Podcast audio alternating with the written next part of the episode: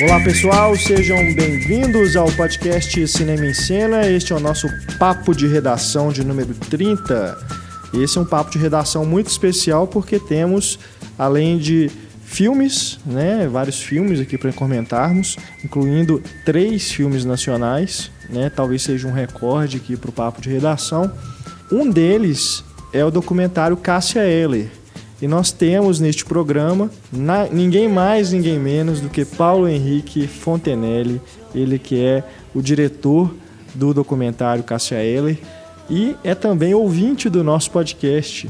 Então nós que já conversávamos aí pelo Facebook e tudo, agora na ocasião do filme nós fizemos o convite para ele participar do programa conosco e ele estará aqui com a gente para a gente discutir o filme da Cássia Eller. É, vocês terem aí um pouco mais, uma entrevista, na verdade, não um bate-papo, uma entrevista com o diretor para você, não só você que é fã da Cássia Eller, mas você que é fã de cinema, ter um pouco mais de informações sobre os bastidores desse filme que está acabando de chegar aos cinemas brasileiros. Corra para assistir. Antes da gente já falar aqui, já vou dar a recomendação: corra para assistir. é suspeito, né? Porque o diretor vai participar do programa, a gente faz essa recomendação, mas realmente o filme é muito, foda. muito, muito bom. É bom. Tá bom? Além do Caçaela, nós temos aqui para comentar nesse programa Depois da Chuva e Amor, Plástico e Barulho, dois filmes nacionais também. Temos ainda Invencível, é, novo longa dirigido pela Angelina Jolie. O Suspense Antes de Dormir, com Nicole Kidman e Colin Firth. Temos Busca Implacável 3, né, com Liam Neeson. Liam Neeson, uau.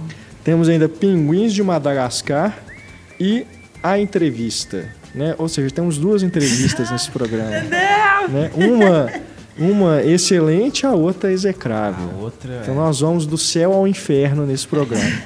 Bom, eu, Renato Silveira, estou aqui acompanhado de Antônio Tinoco Olá. e Stefania Amaral, Opa. da equipe Cinema em Cena. Daqui a pouco, o Marcelo Seabra estará conosco. Marcelo, que você já conhece aqui do Papo de Redação, estará conosco também para comentar os, os demais filmes deste programa. Lembrando aí, antes da gente começar aqui para valer nosso podcast, o e-mail para contato, que é o cinema, arroba cinemaencena.com.br, se você quiser mandar alguma sugestão, alguma crítica, alguma dúvida, pode escrever para a gente no e-mail. E também temos aí o espaço de comentários na página do programa no Cinema em Cena para você interagir com a equipe e também com os demais ouvintes do podcast.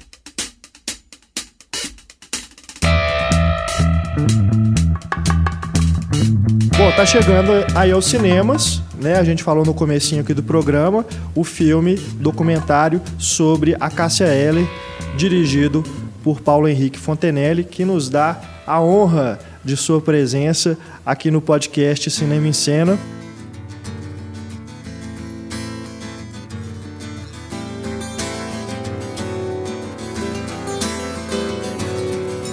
Conversa que a gente já queria ter é, combinado mais tempo, porque o Paulo é ouvinte do podcast que nos deixa ainda mais honrados, né, de ter a participação dele aqui no programa. Muito obrigado, viu, Paulo, pela presença aqui conosco para a gente falar um pouquinho sobre o filme. Pô, é um prazer estar aqui falando com vocês. É, quem me conhece aí, que me acompanha, me acompanha nas redes sociais, sabe que eu sou fã de carteirinha do Cine, Cinema em Cena e do podcast que é um, são lugares que a gente pode, além de se divertir, conversar sobre cinema, aprender muito sobre o cinema. Acho que todo mundo deveria estar ligado no podcast para aprender muito mais. Que lindo! A gente fica feliz demais. E só, só explicando, o Paulo está falando com a gente por telefone. Você está no Rio, Paulo? É, estou aqui no Rio, aqui, acompanhando o lançamento do filme. Isso. Como é que está a expectativa aí para esse lançamento? O filme passou na Mostra de São Paulo, no Festival do Rio também, ano passado? É, ele estreou no Festival do Rio, mas ele foi ao concurso, né? Uhum. Teve só uma sessão para convidados, depois duas sessões para o público que já estavam lotadas com dois dias de antecedência. Uhum. Aí, depois ele passou em São Paulo, ele ganhou uma mostra de público, depois ele foi para o Festival Aruanda, lá de João Pessoa, que ganhou público, crítica e menção honrosa. Ah. Então está sendo uma carreira bem bacana, assim, as pré-estreias também estão sendo lotadas, uhum. tá tudo muito legal. É, o filme já está né, em cartaz em algumas cidades na pré-estreia, entrando agora essa semana para valer. Né? É, tá em circuito nacional? Como é que tá aí o lançamento? É, tá, são 70 cópias assim, no Brasil inteiro, é, principais capitais, de algumas outras cidades. Mas a tendência é que se a sua cidade não está incluída no momento, assim, não se preocupe que ela vai chegar. A tendência é ir expandindo um pouco mais, assim, de acordo com o tempo. Bacana. Acho que todo mundo vai poder ver a KCL e matar saudade dela. É, isso mesmo. Bom, vamos falar sobre o filme então. É, começando com a pergunta básica, né? Como que esse filme chegou até você, ou, como, ou se foi você que se interessou realmente em fazer o filme sobre a Cássia Ela e foi atrás, como que surgiu a ideia do projeto? Não, a ideia foi minha mesmo, por acaso, assim, eu ouvindo um disco dela assim, me deu curiosidade de conhecer um pouco mais sobre ela.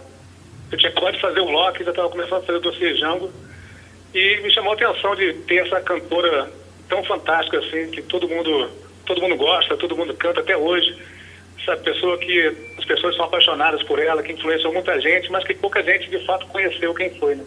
É verdade. Todo mundo sempre, todo mundo sempre tinha aquela, aquela ideia da cantora rebelde do palco, aquela roqueira que fazia aquelas loucuras, mas não sabia que por trás daquilo ali existia uma pessoa muito mais incrível, assim, muito mais apaixonante e, e até revolucionária nas atitudes que ela tinha. Então, na, na vontade de descobrir quem foi essa mulher é, por trás daquela personagem ali, então me deu vontade de fazer o filme e, eu descobri uma pessoa fantástica, acho que talvez até mais inspiradora e tão, mais fantástica do que a própria artista. Assim. É, isso foi, acho que isso foi o mais legal do filme, né? Porque a Cassiela morreu em 2001, né? E eu tinha 10 anos de idade e eu não acompanhei exatamente todo esse processo da Cassiela de fazer sucesso e tal. Então a imagem que eu tinha na minha cabeça era muito da, da roqueira mesmo no palco, gritando, dessa atitude de né, mostrar os seios durante o show e tal. E o que o documentário mostra, né, que eu acho que a grande grande sacada do documentário é mostrar esse outro lado, né, de uma Cassiela que não só é sensível, né, uma Cassiela também tímida, né, muito tímida. É. E é, é incrível. É surpreendente. É incrível como o sorriso dela domina muita, muitas cenas do filme, né? E ela tá todo o tempo sorrindo, né? Até 2001, assim, ela tá sempre sorrindo. Tá sempre sorrindo, é realmente uma. Isso é o mais legal do documentário. Ela é uma pessoa muito alegre, assim, dos palcos, uma pessoa muito alegre, muito feliz, muito é, amiga de todo mundo, assim, uma pessoa muito simples e que não estava nem para sucesso, para dinheiro, só queria cantar e se divertir. Tudo que ela queria era isso e emocionar as pessoas que estavam em volta dela. É, assim, Paulo, primeiro parabéns, o filme é maravilhoso, me emocionou demais. Todo mundo que está vendo está adorando, né? Pablo e tudo, e a gente aqui.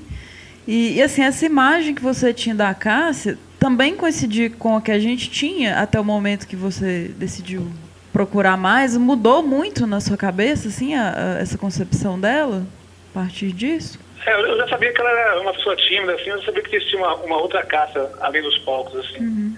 É, já tinha visto algumas coisas caseiras dela, assim, alguém tinha me mostrado, não lembro como, assim. E dá pra ver que ela é uma pessoa totalmente diferente, assim. E, mas aos poucos, quando eu fui me, me, me, aprofundando cada vez mais na história dela, assim, eu fui descobrindo uma pessoa cada vez mais fantástica, cada vez mais inspiradora. E hoje eu tenho uma, um, uma admiração imensa, assim, por ela, mais do que eu tinha antes, assim. Acho que é todo mundo que passou pela vida dela, assim, eu entrevistava as pessoas, todo mundo que, que falava, assim, falava dela com muito carinho, muita saudade. E, e todo mundo teve a sua vida transformada um pouco depois de ter convivido com ela. Eu acho que comigo também foi assim. Eu acho que depois de passar quatro anos assim convivendo com esse universo, assim, eu sou uma pessoa diferente, assim, uma pessoa melhor até. Eu acho que, que essa humildade, essa sinceridade que ela tinha, assim, que ela passava para as pessoas, é uma coisa inspiradora, assim principalmente no meio artístico, onde tem tanta frescura, assim, as pessoas é, fazem tantas exigências, assim, ela não, ela, em determinado momento da vida dela, ela estava no auge do sucesso, assim, ela abandonava tudo para cantar em churrascaria, em barzinho, é, lá no interior do, do, estado, assim, só pra, por cinco reais, ou até de graça, só para o prazer de cantar mesmo, sem condições nenhuma, assim, né? É. E isso também é a verdadeira alma da artista. Eu acho que é uma grande inspiração para todo mundo. Verdade. Você chegou a, a ir a algum show dela, né? Você ou, ou chegou a conversar com ela pessoalmente antes de fazer ter, ter ideia de fazer o filme? Não, nunca, nunca conheci pessoalmente, não. Eu já tive vários momentos que eu chegava num lugar e falava assim, e a Caseta tá só por aqui, eu tava aqui agora mas, mas, nunca, mas nunca encontrei ela assim de fato. Assim. Eu fui a alguns shows só, assim, foi no, foi no Rock in Rio, Sim. alguns shows aqui no Circulador aqui do Rio. Uhum. Eu acho que agora que, que eu passei quatro anos convivendo com ela assim, intensamente, acho que eu posso dizer que eu conheci ela. Uhum. Agora, o que mais me surpreendeu é, enquanto eu vi o filme, né, eu, até puxando o que o Antônio falou aqui cedo, é, aqui antes, é que é muito recente, né? É, tem que 13 anos que, que ela morreu, mas parece que foi ontem que a gente estava vendo o acústico da MTV, né? A imagem dela ainda é muito recente assim na nossa memória. E a gente nota também assim que ainda não veio ninguém na altura assim, né, para chacoalhar o cenário musical igual ela fez. E o que eu acho também assim bem bacana desse filme é, surgir agora é porque, até por esse fato de ser, ser uma coisa tão recente, a passagem da Cássia, é, como hoje está tudo tão instantâneo, eu não sei se, se corre-se até o risco de ela ficar esquecida, até por causa desse preconceito todo que rondava ela, né, muito mais pela questão é, da, da homossexualidade, enfim, dessa, dessa postura dela rebelde, né? das gerações é, atuais, gerações, é, por exemplo, do Antônio, que era criança, né? quando ela ainda estava é, viva, é, de simplesmente a Cássia ficar esquecida. Né? Então, acho bem bacana é. esse filme surgir agora, é, não, nem, nem com a ideia de ser um resgate é, mas é, ser esse tributo, ser essa investigação sobre essa pessoa e também apresentar ela, re, renovar pelo menos né, o espírito da Cássia para as pessoas que gostam de música. É verdade. Mas eu acho uma coisa interessante que a Cássia, depois que eu comecei a fazer o filme, que eu comecei a perceber que todo lugar que eu todo dia, pelo menos uma vez no dia, assim, eu ouço ela tocando em algum lugar da rádio. Assim. Uhum. Ela teve uma carreira muito curta, pouco, pouco mais de 10 anos, assim, mas que se tornou eterna, assim, e até hoje as pessoas cantam, as pessoas é, continuam ouvindo e redescobrindo os discos.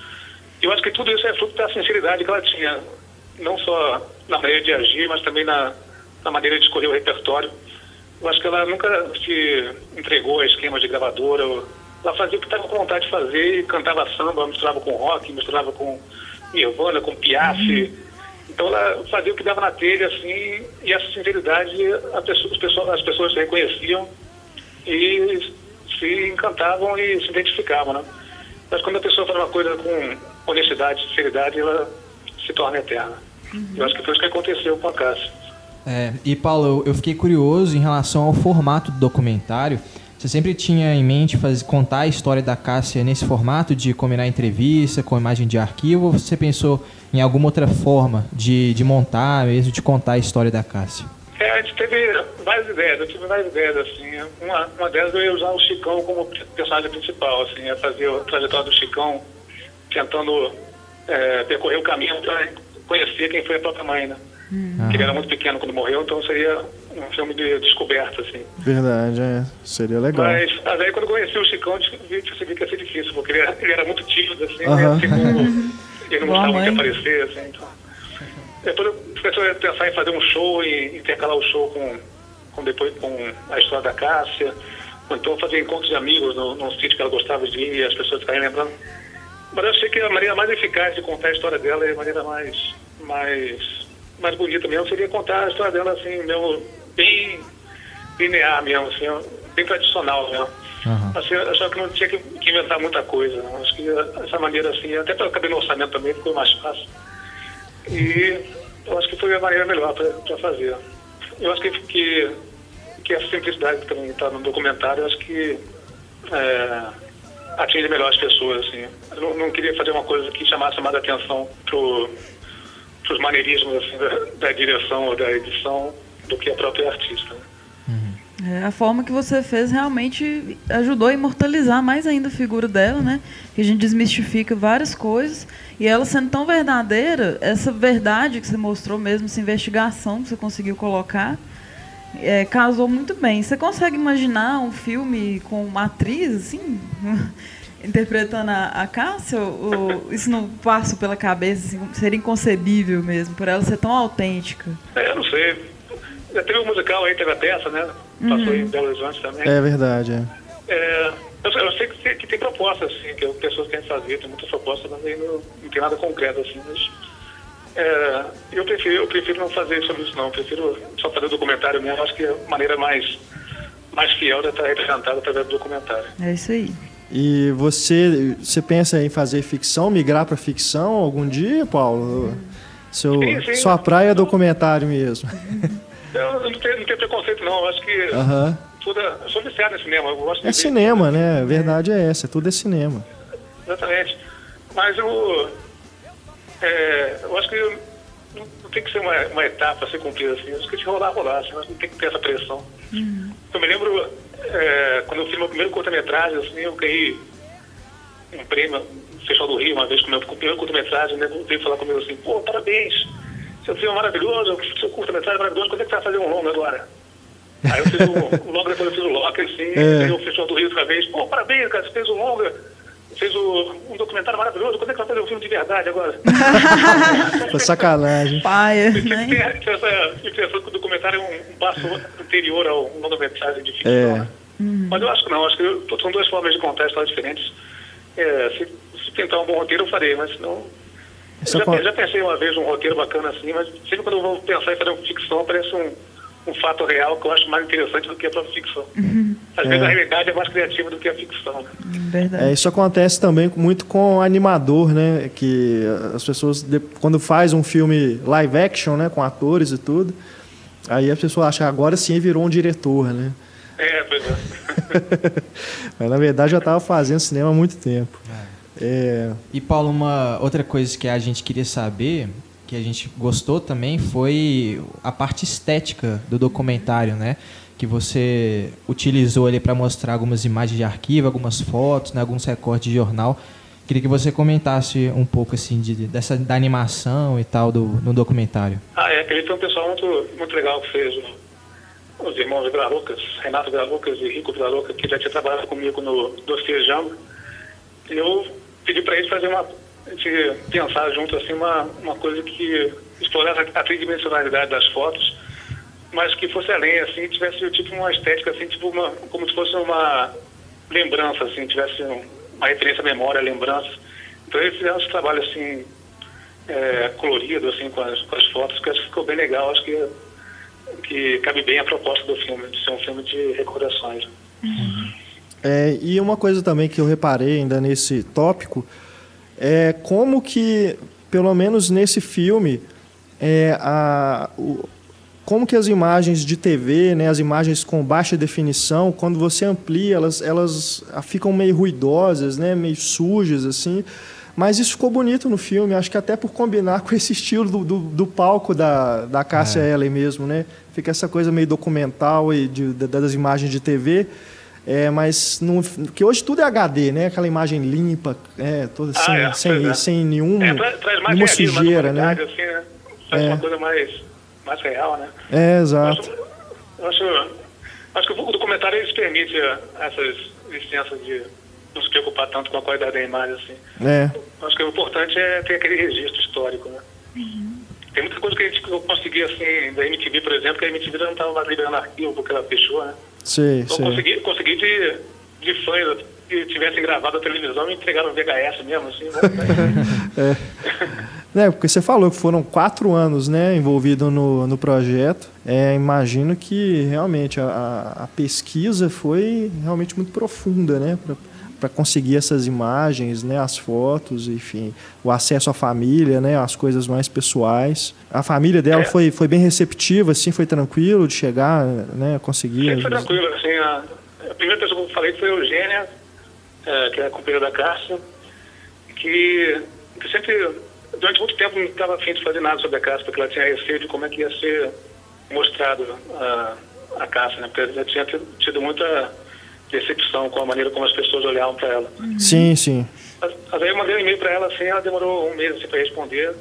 E depois ela falou assim, "Ah, a princípio eu não tenho muito afim não, mas como eu, eu e o Chicão vimos o Loki do Arnaldo Batista, que você tinha feito, a gente aceita falar com você, que a gente gostou do olhar que você deu pro Arnaldo. Aí eu fui lá encontrar com ela, assim, a gente teve uma simpatia de cara. E ela foi bem clara que ela, tudo que ela queria que mostrasse a caça real. Que mostrasse a caça de todos os ângulos, assim, sem esconder nada, sem censura. Podia falar de todos os temas possíveis. O que é uma coisa maravilhosa nesse tempo de biografia não autorizada. Assim, ter um- uma pessoa que, que libera tudo, assim, pode falar o que você quiser. É fantástico, né? A Eugênia sempre foi muito receptiva, deu carta branca e, e só foi ver o filme depois de pronto. Assim. Ela pegou tudo que ela tinha de material, de fotos, de cartas, de, de VHS antigos, de filmagens, assim, deu tudo pra gente. E aí a gente começou a fazer pesquisa.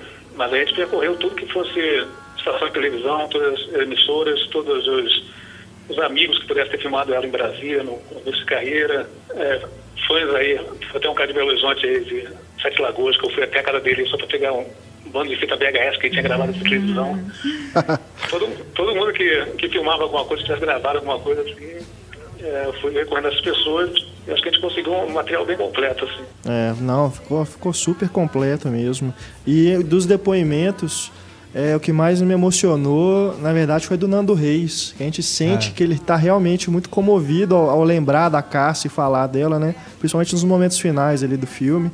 É, realmente, como foi assim esse encontro com o Nando Reis? Assim, ele realmente teve essa emoção que ele transmite lá na hora da gravação, tudo. Ele ficou realmente mesmo. é, Puxa, foi, um, foi conster- um, um- Talvez foi a entrevista mais emocionante, assim. né?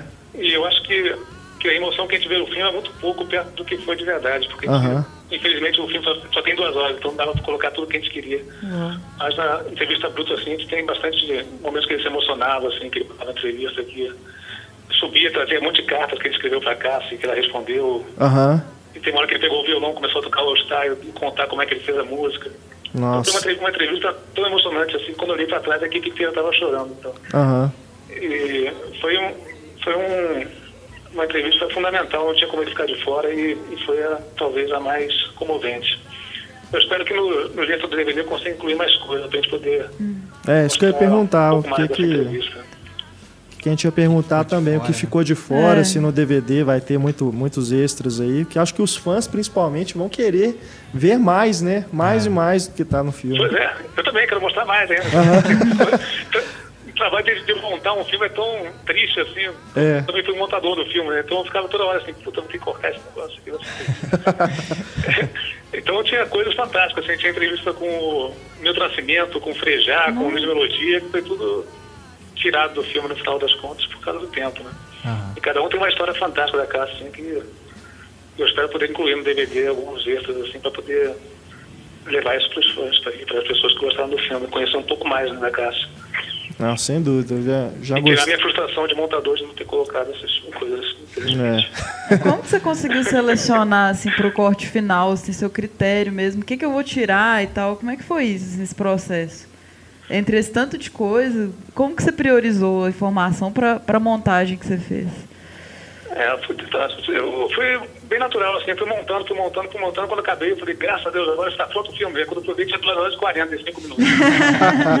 Agora, aí eu tive que cortar 45 minutos do filme, assim, já ficou com duas horas, ainda falou assim, tá bom, vou ter que contar mais. Eu consigo contar mais 10, uma hora e 53.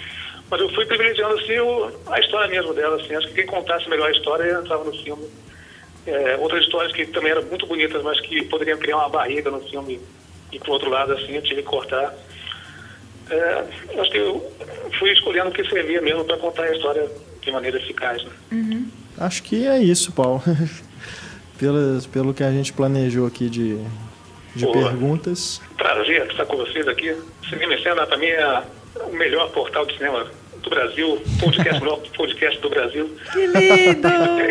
Em 2000, em 2000 assim, eu estava quase desistindo de fazer cinema, assim, eu estava meio estimulado, assim. É, aí eu fui ver Magnolia, que é um filme que abriu minha mente, assim, mudou minha vida, assim, quando eu na internet descobri aquela crítica do Magnolia do Pablo Vilaça. Sim. Eu falei, ah, então vale a pena continuar fazendo cinema. Agora sim, o cinema pode ir muito mais além do que eu imaginava.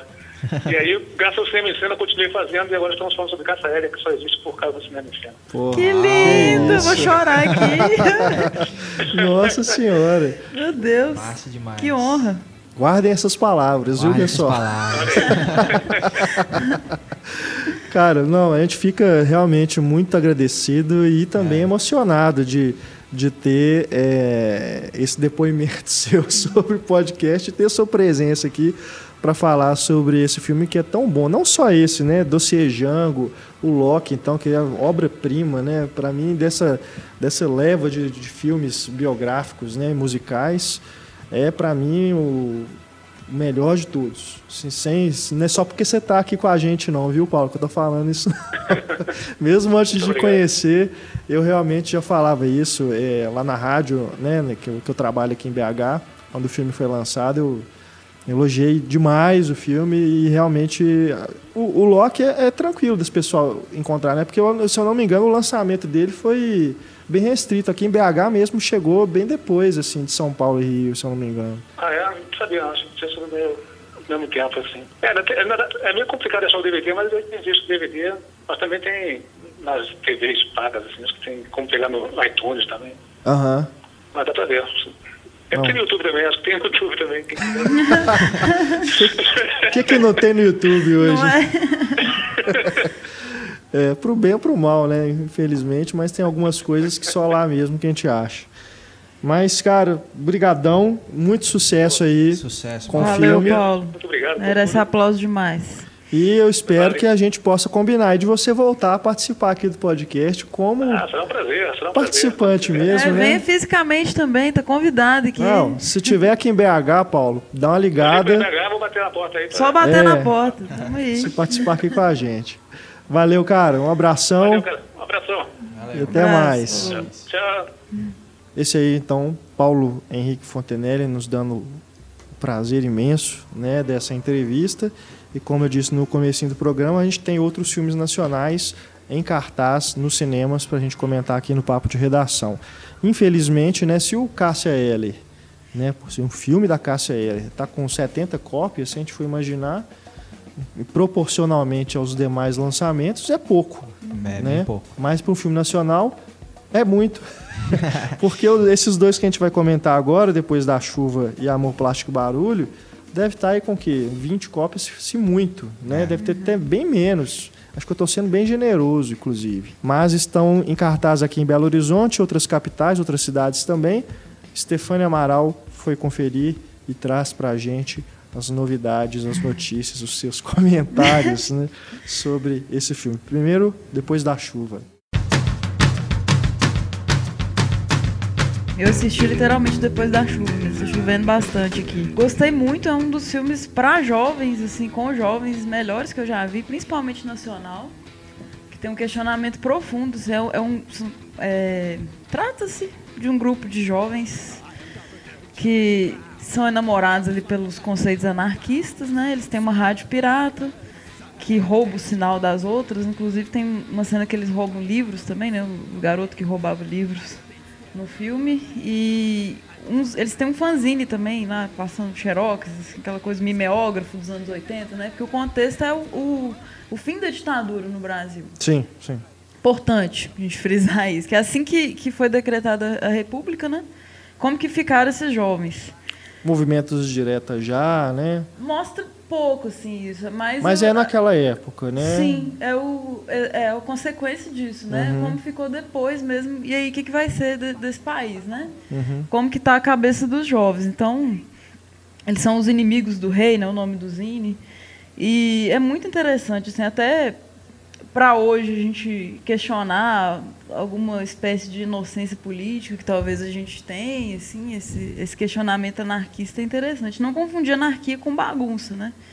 Que é um, uma coisa política mesmo. E desde o trailer, assim, o filme já é interessante, que é um, um, ele é bem musical, ele passa por vários estilos, assim, desde o do samba até o punk, né, Sex Pistols, passa pelo bolero. Então, é um filme muito musical, se parece bastante por isso. E no trailer é, é feita uma versão de Poema em Linha Reta do Fernando Pessoa. Oh. Muito bacana. A, a versão com, com, tambor, assim.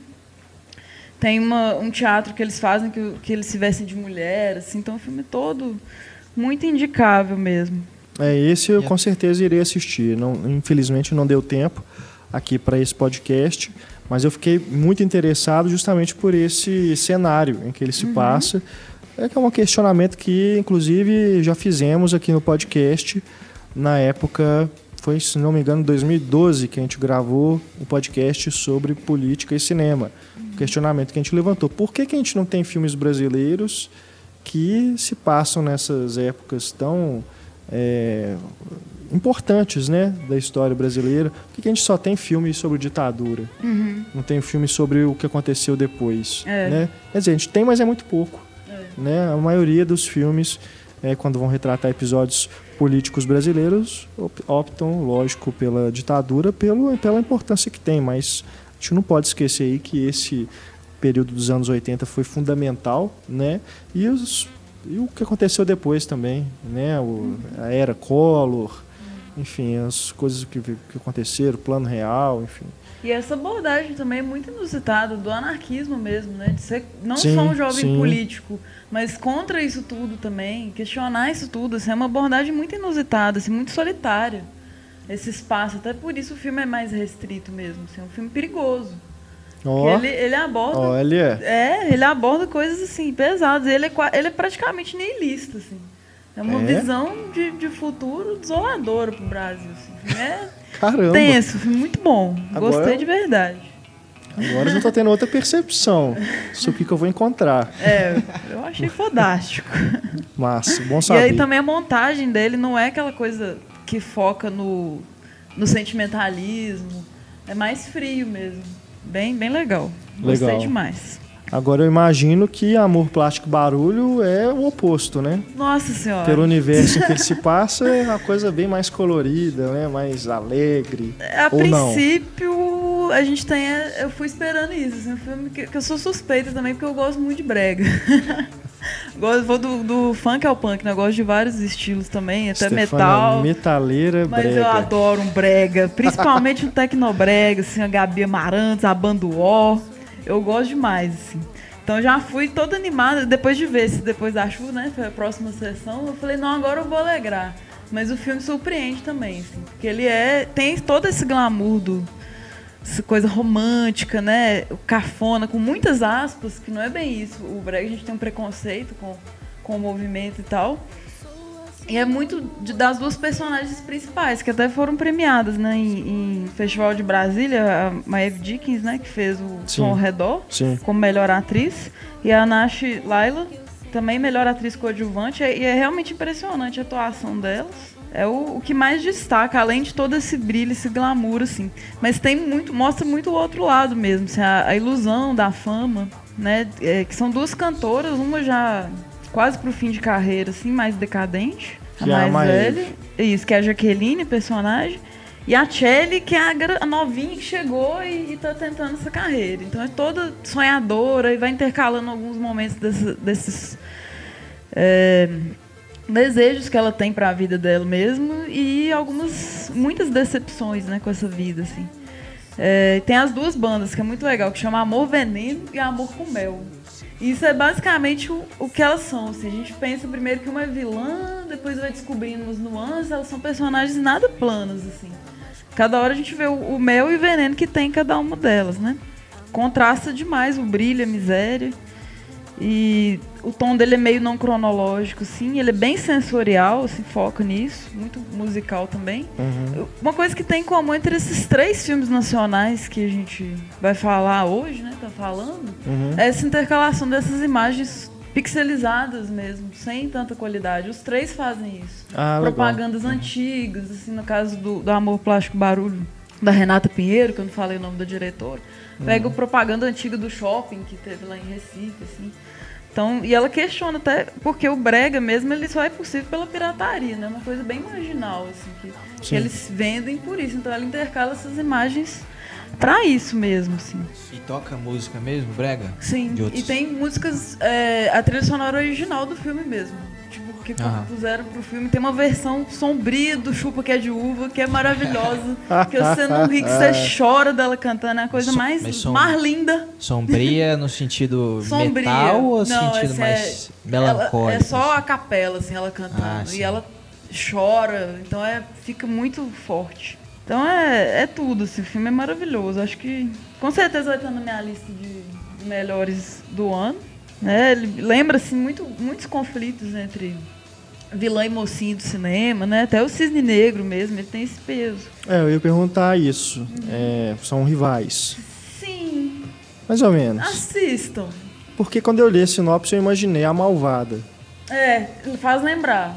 Só que essas nuances delas. A malvada é tipo a mãe desses filmes, né? A Aham. gente sempre lembra. Filme que tem rivalidade entre do- dois artistas ou duas artistas, a gente lembra, É, eu lembrei da malvada. né? Porque também. é o clássico dos clássicos nesse sentido. É desse nível, assim, o, o tipo de, de pressão você vai encontrar, mas as coisas são. Entendi. Assista que, que é massa demais. E tem essa mistura toda genial aí do lixo, né? Do, do pixel. E muito boa a direção dela. Ela é diretora de arte originalmente. Assim, tá, tá começando essa, essa carreira como diretora oficialmente agora, né? Então ela faz umas, umas cenas muito legais. Tem uma, um distanciamento que ela colocou da televisão, assim, que ficou na minha cabeça. Assistindo o que está passando na televisão muito distante. Então, o distanciamento dessa fama, sabe? Tem making-offs de clipes que nunca vão bombar, assim. Então, muito bom o filme. Indico demais. E é a metáfora do filme é uma frase que ela fala, né? Um sucesso descartável como um copo plástico. Aí toca o amendoim torradinho, do Ney Mato Grosso, só com versão brega. É lindo demais, gente. Vocês têm que assistir, que é muito bom. Até para quem não gosta do estilo, o filme vale a pena. Quem não gosta ou quem não acha, acha não, é, que não isso, gosta, né? isso é bom, importante frisar mesmo. Não é filme para fã de brega. Não é. É um filme Né? muito além disso. assim. É. Não é um filme só pra quem gosta, pra quem tem, no mínimo, curiosidade, simpatizante do gênero, não. Ele Você não é. precisa gostar de, de escutar a música brega pra poder ver o filme. Uhum. Nada disso. né? Exatamente. Não é pesado nesse lado, assim. Ele é. Claro que eu sou suspeita, eu gosto dos filmes do Mazuma e tal. Achei maravilhoso. e Pelo menos você assume. É. Né? Porque tem gente que quando Eu a gente fala tenho- que Basluba é brega, assim, é que Não, isso. é, é o kit, É brega, né? Tem até um sim, ué. documentário muito bom pra ver isso, que é, É. do kit ao cult. Aham. Aí você vê, tipo, co- como que tem o estilo kit mesmo e ele é cultuado. É. E, e ok, cara, é isso aí. É. E eu gosto disso. Tem um lado brega muito forte. Mas o filme é bom no geral, assim, com todos esses aspectos. O estudo de personagem, né? A direção dela vale a pena pra geral. Até pros metaleiros satanistas. Pode ver. Como é que chama a diretora? Diretora Renata Pinheiro. Ela era. Ela é mais conhecida no meio né, cinematográfico como diretora de arte. Sim, né? sim. Ela trabalhou no Tatuagem, É. Uhum. Feliz Natal, Febre do Rato, né? vários filmes. Ela tem, acho que curta premiados, mesmo dela, ela tá que ela assina, assim, e esse fantástico, e que merece muito prêmio mesmo.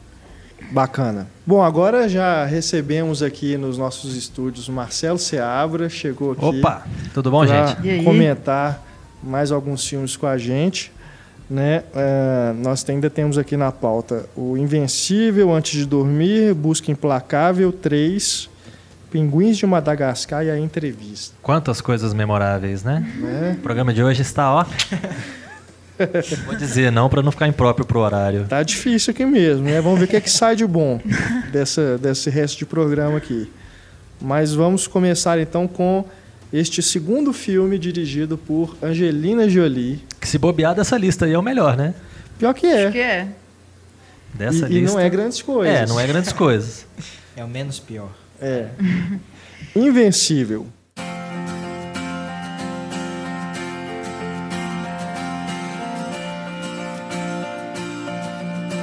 Esse filme, que é baseado no livro de mesmo nome, o título original é Unbroken, que conta a história de Louis Zamperini. Zamperini.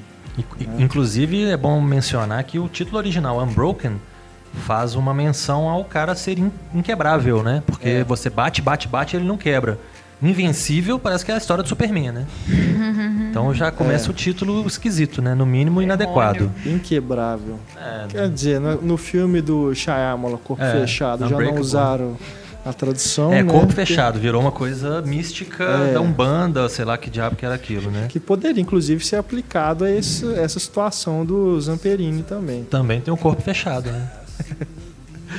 Bom, o que é curioso, né, antes da gente comentar esse filme, é, os méritos e deméritos dele, é que ele começou a ser produzido com o Zeppelin ainda vivo. Tem inclusive fotos da Angelina Jolie do lado dele, né, nos bastidores e tudo. E ele morreu no ano passado, acredito que antes de ver o filme pronto. Ele assistiu uma versão crua do filme, É, assim, né? no, no laptop da Jolie. Aham. Então, antes de ser editado, ele conseguiu ver mais ou menos. A emoção que- deve ter sido grande, né? Aí ele morreu. Não, sério. Morreu logo depois, né? Falou, meu Deus, o que, que é, É, minha se vida? ele viu o filme sem os efeitos especiais, né, tudo, ele deve ter ficado sem boa parte do, É do melhor produto do final, filme, né? Também. Exatamente, porque tem muita coisa ali que você vê que é feito por computador, que é cenário virtual, né? Você não imagina realmente que tem um, um avião é, daquele tamanho, num, num, cenário que eles fizeram, gastaram dinheiro produzindo isso tudo é, para esse longa-metragem. Agora eu fico imaginando que a Angelina Jolie deve estar se sentindo assim na missão, né? Ela tinha estava escrito que ela tinha que fazer esse filme para poder fazer essa homenagem para o Zamperini depois de tudo que ele passou, né? E ela ser então a porta-voz da mensagem dele. Eu Acho que o Nicolas Cage tinha cogitado fazer esse filme muitos anos atrás. Esse, uhum. esse projeto está rodando. Aí depois que a escritora fez o, o a Laura Hillenbrand, né? Virou um best-seller aí que, que, o projeto deslanchou mesmo. Mas é. já tinha ideia de fazer uma biografia dele, muitos Entendi. anos, e foi, foi passando, foi passando. É, um filme que é bem a cara da Angelina Jolie, né? E esse roteiro dos Coen que não Como parece assim, né, cara? É, é cheio de frase de efeito. Eu fiquei cheio intrigada de frase de efeito, episódico, né? Não dá nem para você é, identificar realmente onde que tá a mão dos Coen uhum. ali, porque tem outros dois roteiristas. É, mas foi bastante mexido, né? Então o dos é. Coen não deve ter sobrado muita coisa, não. não. Deve ser. São oito mãos, né? tem também o Richard Lagravanese, né? que é um do, eu, eu acredito que é mais dele do que dos Coen esse roteiro. Que fez 16 luas, né? É. Entre outros. Exato. Acho que é o mais recente dele que eu me lembro, pelo menos. É. Fez o, o do Liberati. Sim. Minha Vida com Liberati, com o Michael Douglas e o Matt Damon. É.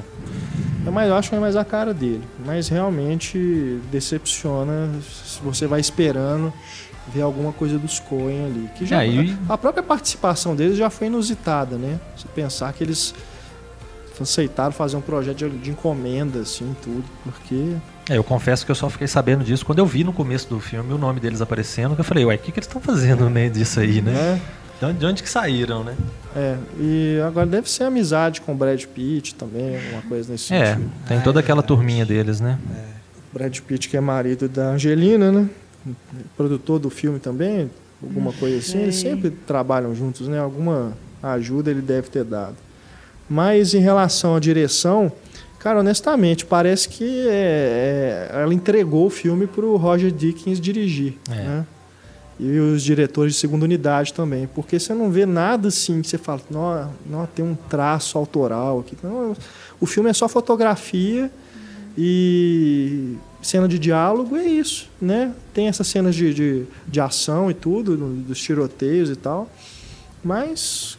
É o que é uma pena, né? Você não vê nada demais, né? É. Porque depois que a gente toma conhecimento da história do, do personagem, né? Do, do Zamperini, que você lê um pouquinho a respeito, que dá, tem, sei lá, algum documentário, alguma coisa que mostre alguma coisa a respeito dele, ou mesmo para quem lê o livro, é. deve ser um, né, um balde de água fria, porque o livro, pelo pouco que eu vi dele, eu li uma introdução, algumas coisas, algumas observações, ele parece ser muito mais impactante, né? Ele parece ser muito mais tenso, ter muito mais suspense do que, que mesmo você sabendo que né, ele vai permanecer vivo, é muito, tem muito mais coisa que te prende do que o filme. O filme parece que vai no piloto automático.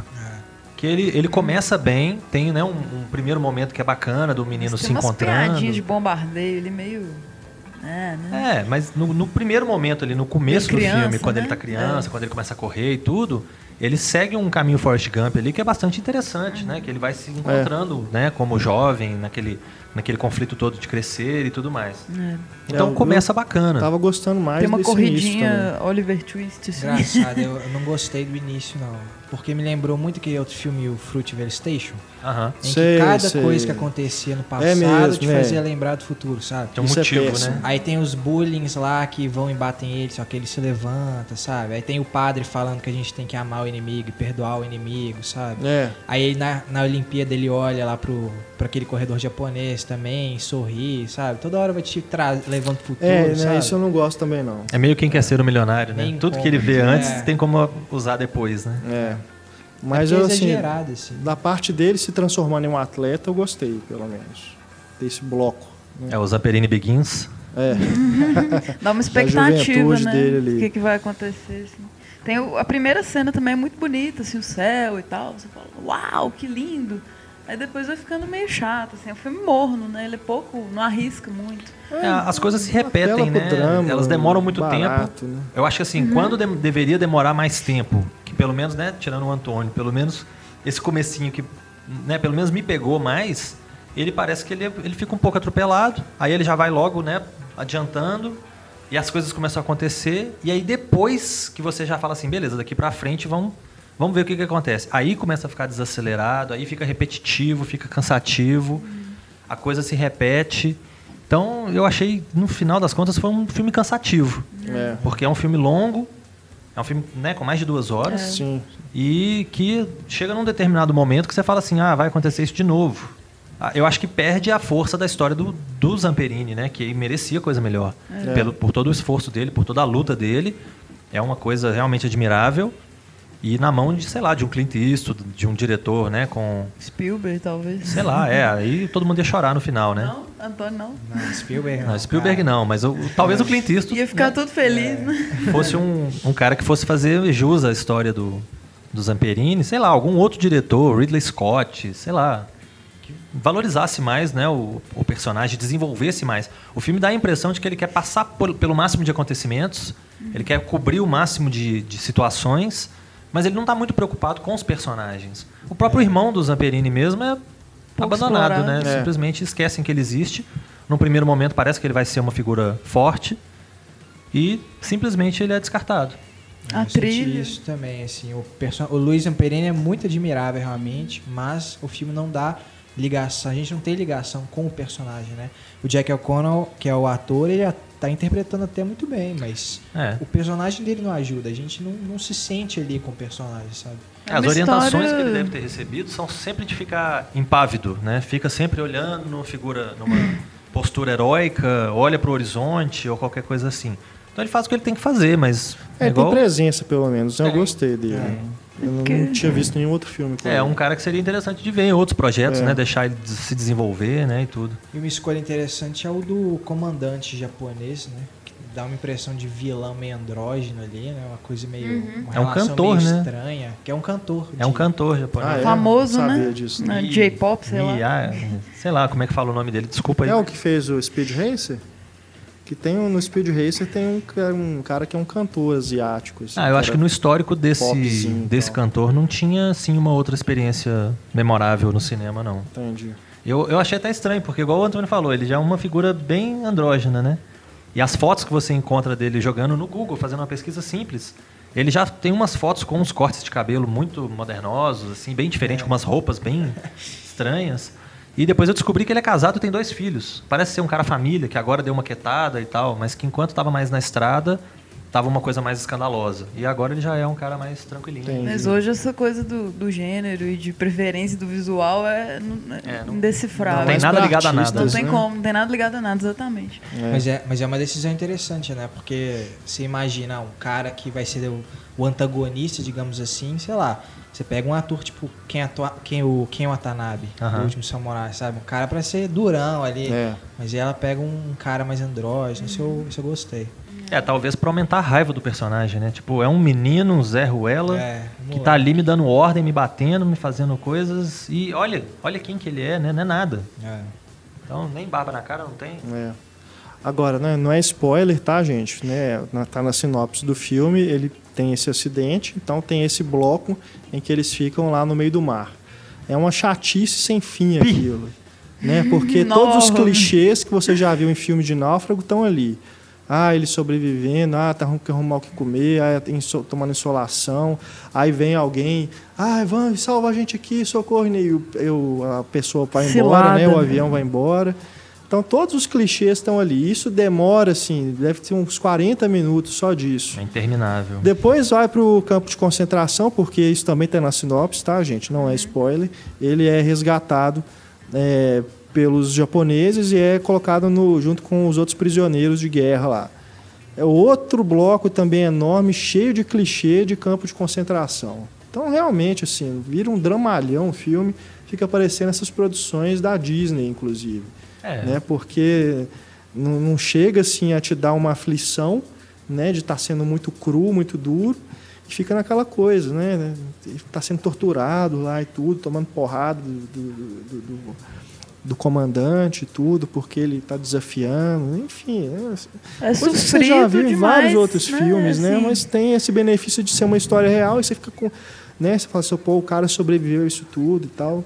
Beleza, mas. Em certas né? cenas, inclusive, parece que tem um prazer de mostrar ele Tem, apanhando com exato. um porrete, né? Bambu, bambu, sei lá o que, que é. É, justamente para tentar, né, te É pra mostrar até onde que esse cara você foi. assim, né? sofrendo junto com ele, né? É, o Enfim. que eu acho que, né, novamente, eu acho que é muito injusto com o personagem, né? Porque o Demais. cara me- merecia ter. A, a impressão que tem é: temos várias coisas para mostrar, vamos passar por todas elas, vamos tentar fazer o público ficar né, a favor dele, como se isso precisasse de algum esforço, né? Para colocar o público a favor do personagem que está passando É, por tudo aquilo. Exato. E vamos fazer ele sofrer o máximo possível para, né, chegando no final, a gente vai ter uma, uma recompensa. É. É realmente um filme bem vazio, bem bobo e, e o Zamperini merecia coisa melhor. E a trilha é muito convencional, assim. Tipo, e tá em tudo também, assim, aquela emoção barata mesmo. E é é uma coisa sofrida, mas falta feeling. Tipo assim, você É. sabe que a história dele é sofrida, mas você não consegue sentir, então faltou uma coisa aí. É igual essas discussões que tem hoje de violência na televisão. Você vê tanta violência na televisão que mata alguém e você fala assim, ah, morreu mais um. É. Banalizou, né? É. Você, você, perde qualquer im- importância ali, você- qualquer ligação de ser humano para ser humano que você pudesse ter, chega num ponto que você já fica anestesiado. É. Tem um destaque no campo de concentração que eu achei ousado, assim, que até remete ao teatro clássico, né? Que são homens vestidos de mulher, porque no início não tinha personagens, tinha atrizes, né? Era todos os homens vestidos de mulher. Então essa cena foi interessante, assim. Mas é um destaquezinho ou outro. O filme, no geral, é decepção. Angelina Jolie, minha filha. Volta Volte a atuar. atuar. Né? Ela tem, tem um outro que ela já dirigiu, né? Ela, ela, Vai- vai enquanto estava na ainda. pós-produção, ela dirigiu um outro que parece que é uma, uma comédia romântica ou algo parecido, com o Brad Pitt. Eles ficam numa ilha. Ah, que bonitinho. É, não sei exatamente a sinopse, não, mas eu sei que é sobre a história de um casal. Angelina Jolie e o Brad Pitt. Vai ser lançado esse ano. Brangelina. Brangelina. Bom, vamos falar agora sobre Antes de Dormir.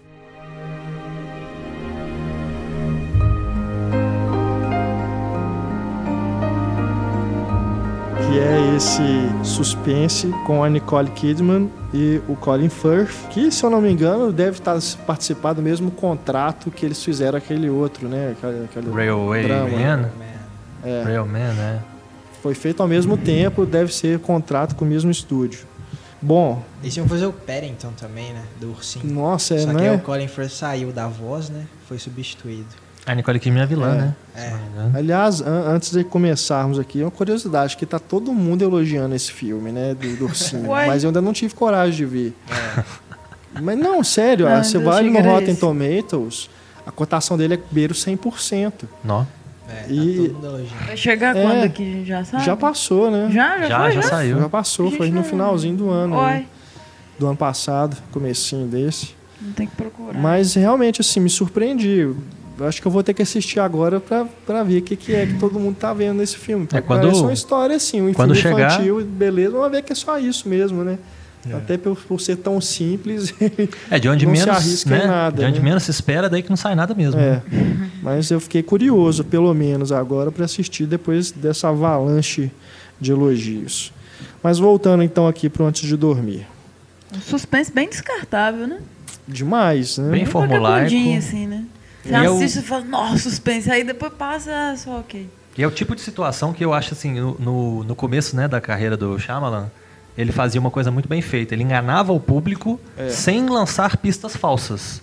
Aham. Sem conduzir o público de uma forma errada. Você tira as conclusões que você quer e no final você está errado. Aham. E esse filme faz o contrário, que é uma coisa que me deixa sempre chateado como, É. como espectador. Previsível. Ele te conduz para um lugar e depois ele faz questão de plantar uma pistazinha falsa aqui ou outra ali para depois falar não, não era bem isso não.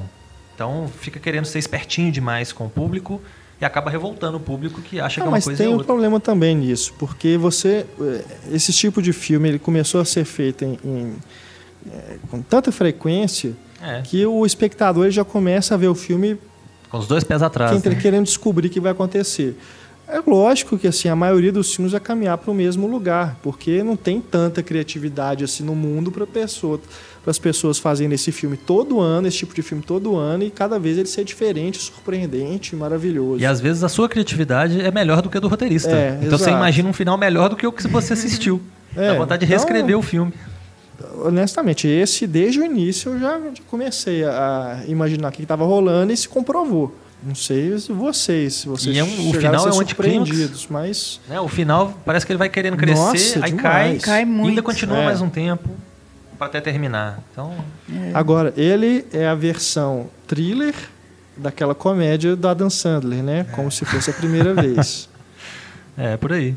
É, que a ela- Nicole Kidman, ela sofre de um, um tipo de amnésia que ela esquece tudo que aconteceu nas últimas 24 horas ou algo próximo disso. E aí todo dia, na hora que ela acorda, Grande coisa, né? Né, No ela vai lá Memento num- é 15 num minutos. quarto. No Memento é toda hora, tem que escrever no corpo, é muito mais doido. Ela é um É. dia, tem um dia pra gravar. Exato. Tem um filme que, inclusive, diário. ela vai no mural lá e tem as dicas todas, né? Contando fotos. tudo. você ela- é essa pessoa. Esse é o seu marido, né? É. Tem um filme que chama Memória Curta, eu acho que é da década de 90, com Dana Carvey. Na Opa. época que o Dana Carvey fazia sucesso do Saturday Night Live e tudo. Ele fez um, um- É uma comédia policial, uma comédia de ação. Porque ele sempre vai, ser, né, vai tentar ser engraçado, mas ele é um detetive que tem esse problema. Que toda, todo, toda manhã ele acorda sem saber o que, que aconteceu. E aí ele olha pro lado tem um gravador escrito, aperte aqui. Aí ele aperta o play, você é fulano de tal, você tem esse problema e coisa e tal. Só que uma coisa que todos esses filmes de, de falta de memória têm em comum, que eu imagino que deva ter algum fundamento científico, apesar de eu não ser da área, é que se a pessoa teve um trauma num determinado dia, ela deixa de guardar a informação dali pra frente. E parece que é igual acontecia com a Drew Barrymore nesse filme do Adam Sandler. Todo dia ela acordava como se fosse o dia que ela ia ter o problema. Ou o dia seguinte, alguma coisa assim. Porque ela estava parada naquela época. E o- esse filme da Nicole Kidman não. Ela esqueceu informações importantes do passado anterior ao acidente. Ela, ela acorda parecendo que está na faculdade ainda. Aí volta ela aos tem, 20 anos. ela tem memórias de quando ela estava no dormitório com as amiguinhas na faculdade. E tem outras falhas também, você não sabe se o que causou isso direito foi o, É, é. o acidente ou se foi depois que ela sofreu pancada. Uma, uma loucura. É um, é um tanto de situações que são muito Improvável, convenientes. Né? É um pouco improvável também que acontece. Em relação a alguns personagens, a amiga da Nicole Kidman no, no filme. Sei lá, É. achei um pouco difícil de acreditar. Hein? É, fica um- implausível, tem É. hora. Eu, eu não sou muito exigente com essas coisas, não, mas. É, pouca coisa nesse ali teria- filme você fica pensando assim, mas não é possível, né? Assim, não dá, não dá pra descrever muito sem entregar, né? O que acontece no filme, então eu vou me conter aqui. Mas. E o Colin Firth, assim, ele tá. Realmente. Eu achei ele bem, assim, ele tá insondável, de certa forma. Ele favorece esse suspense. Ele e o Mark Strong estão com uma cara. Bem que você não neutro passa mesmo. dali, você né? não consegue saber. Pois é. É, mas realmente não passa dali mesmo. É, a Nicole Kidman, não sei se às vezes ela se propõe a fazer algumas coisas que estão um pouquinho fora da, da possibilidade dela, porque eu gosto dela de uma forma geral, Uhum. Também. mas nesse filme ela tá meio. eh, assim, Pois é, não sei. Talvez cara. seja também a própria história, né? Que não ajuda também, que não permite que ela faça muita coisa. Ela tá sempre com cara de coitadinha, com cara de ai meu Deus. Muito que- vítima, né? De, É. de tudo, assim. E acaba cansando isso também, essa postura, né? Fica muito chato. Você lembra de Um Sonho Sem Limites, por exemplo? Você fala, nossa, a mulher que fez isso, fez isso. É, os outros. É triste, né? As horas. É, não tem tanta como. coisa boa dela. Pois é. É, o, o diretor é o Rowan Joffe. É o filho do, do Roland É. Joffé, né? Que eu, até achei na hora que eu vi, eu disse, peraí, né? será que é ele? Mas é não. Aliás, ele é. ele- esse, o filho, está começando a dirigir tem pouco tempo, né? Ele é mais roteirista, tem mais filmes com, que ele escreveu do que dirigiu. Bom, precisa treinar mais também. É, ele tem um pai que, né, que é bom no... no, no Pelo menos escolher projetos melhores, roteiros o, o pai melhores. dele, se eu bem me lembro, é o diretor da Missão, né? Que eu acho um filme fantástico. Com É, Jeremy sim, Irons, sim, Robert é, De Niro, muito né? bom. Filme lindo de, de se É. Uhum. assistir, bonito, poético, tem muita coisa boa e que é filmado de uma forma fantástica, tem muita coisa boa. Então ele tem de onde aprender. Esse Basta filme agora. teve ele- alguns fragmentos assim que eu achei que assim, a primeira cena já é uma referência ao surrealismo, assim, bem abstrato. Tem umas manequins. Eu falei, não, vai ser um suspense que vai prestar. Você realmente precisa treinar mesmo. Tem alguns momentos, inclusive, falando de referências, que ele me lembrou quando fala o coração do Hitchcock, Uhum. que tem essa questão de psicologia, de o cara com a personalidade, com problema É. e tal. Mas, né, não chega Não nem no dedinho do não. pé. Eu lembrei também de Garota Exemplar, nessa questão de você tá com uma impressão do personagem e alterando, só que Ah, mas não bem chega nem perto É. Primário, do né? Tem um desenvolvimento pífio, né? da complexidade. É. Realmente é bem, bem simples, suspense descartável. E tinha como editar a vida Produção dela, de né, Ridley de um Scott, jeito melhor. inclusive, cara. É, É? da Scott. É, é. O filme lá dela com o Colin Firth, The Hayward Man, pelo menos no meu aplicativo do IMDB aqui no smartphone, é uma longa viagem. Agora, não confio muito porque ele está em português de Portugal. Então, às vezes, os Uma títulos... longa viagem. Os títulos vêm trocados. Agora eu tô curioso para ver o filme que a Nicole Kidman fez com Herzog, né? Vai estrear esse- aí em 2015 agora. Herzog é um dos maiores gênios do cinema É. e esse filme tem tudo pra ser bom. A Rainha do Deserto. Vai Não é ser- Priscila. Vai ser bacana. não. Agora, a gente ainda não viu também aquela bomba que dizem que é o Grace, a Princesa de Mônaco. né? Ah, é. Não estreou aqui no Brasil. Muitos problemas, né, na É. pós-produção e tal. Com a Nicole Kidman também. Brigas com o diretor, né? Pois É, é. o produto Ab- Harvey. é, abriu o. Festival de Cannes, né? Do ano passado. Mas acabou que não estreou aqui ainda. Vamos ver o que vai dar nisso aí. Antes de dormir, então, que estreou é, é, em Praças um circuito limitado, né? Até estranho, eu acredito por causa da temporada de Oscar que não houve mais espaço para ele. Mas também não sei qual foi a pressa do distribuidor de lançar esse filme, não podia ter guardado aí para março, abril, que costuma ter muitos lançamentos. Né? Ou já podia ter sido lançado há mais tempo também. né? É, ou isso. Já tá na geladeira já tem um tempinho também. É. Busca Implacável 3.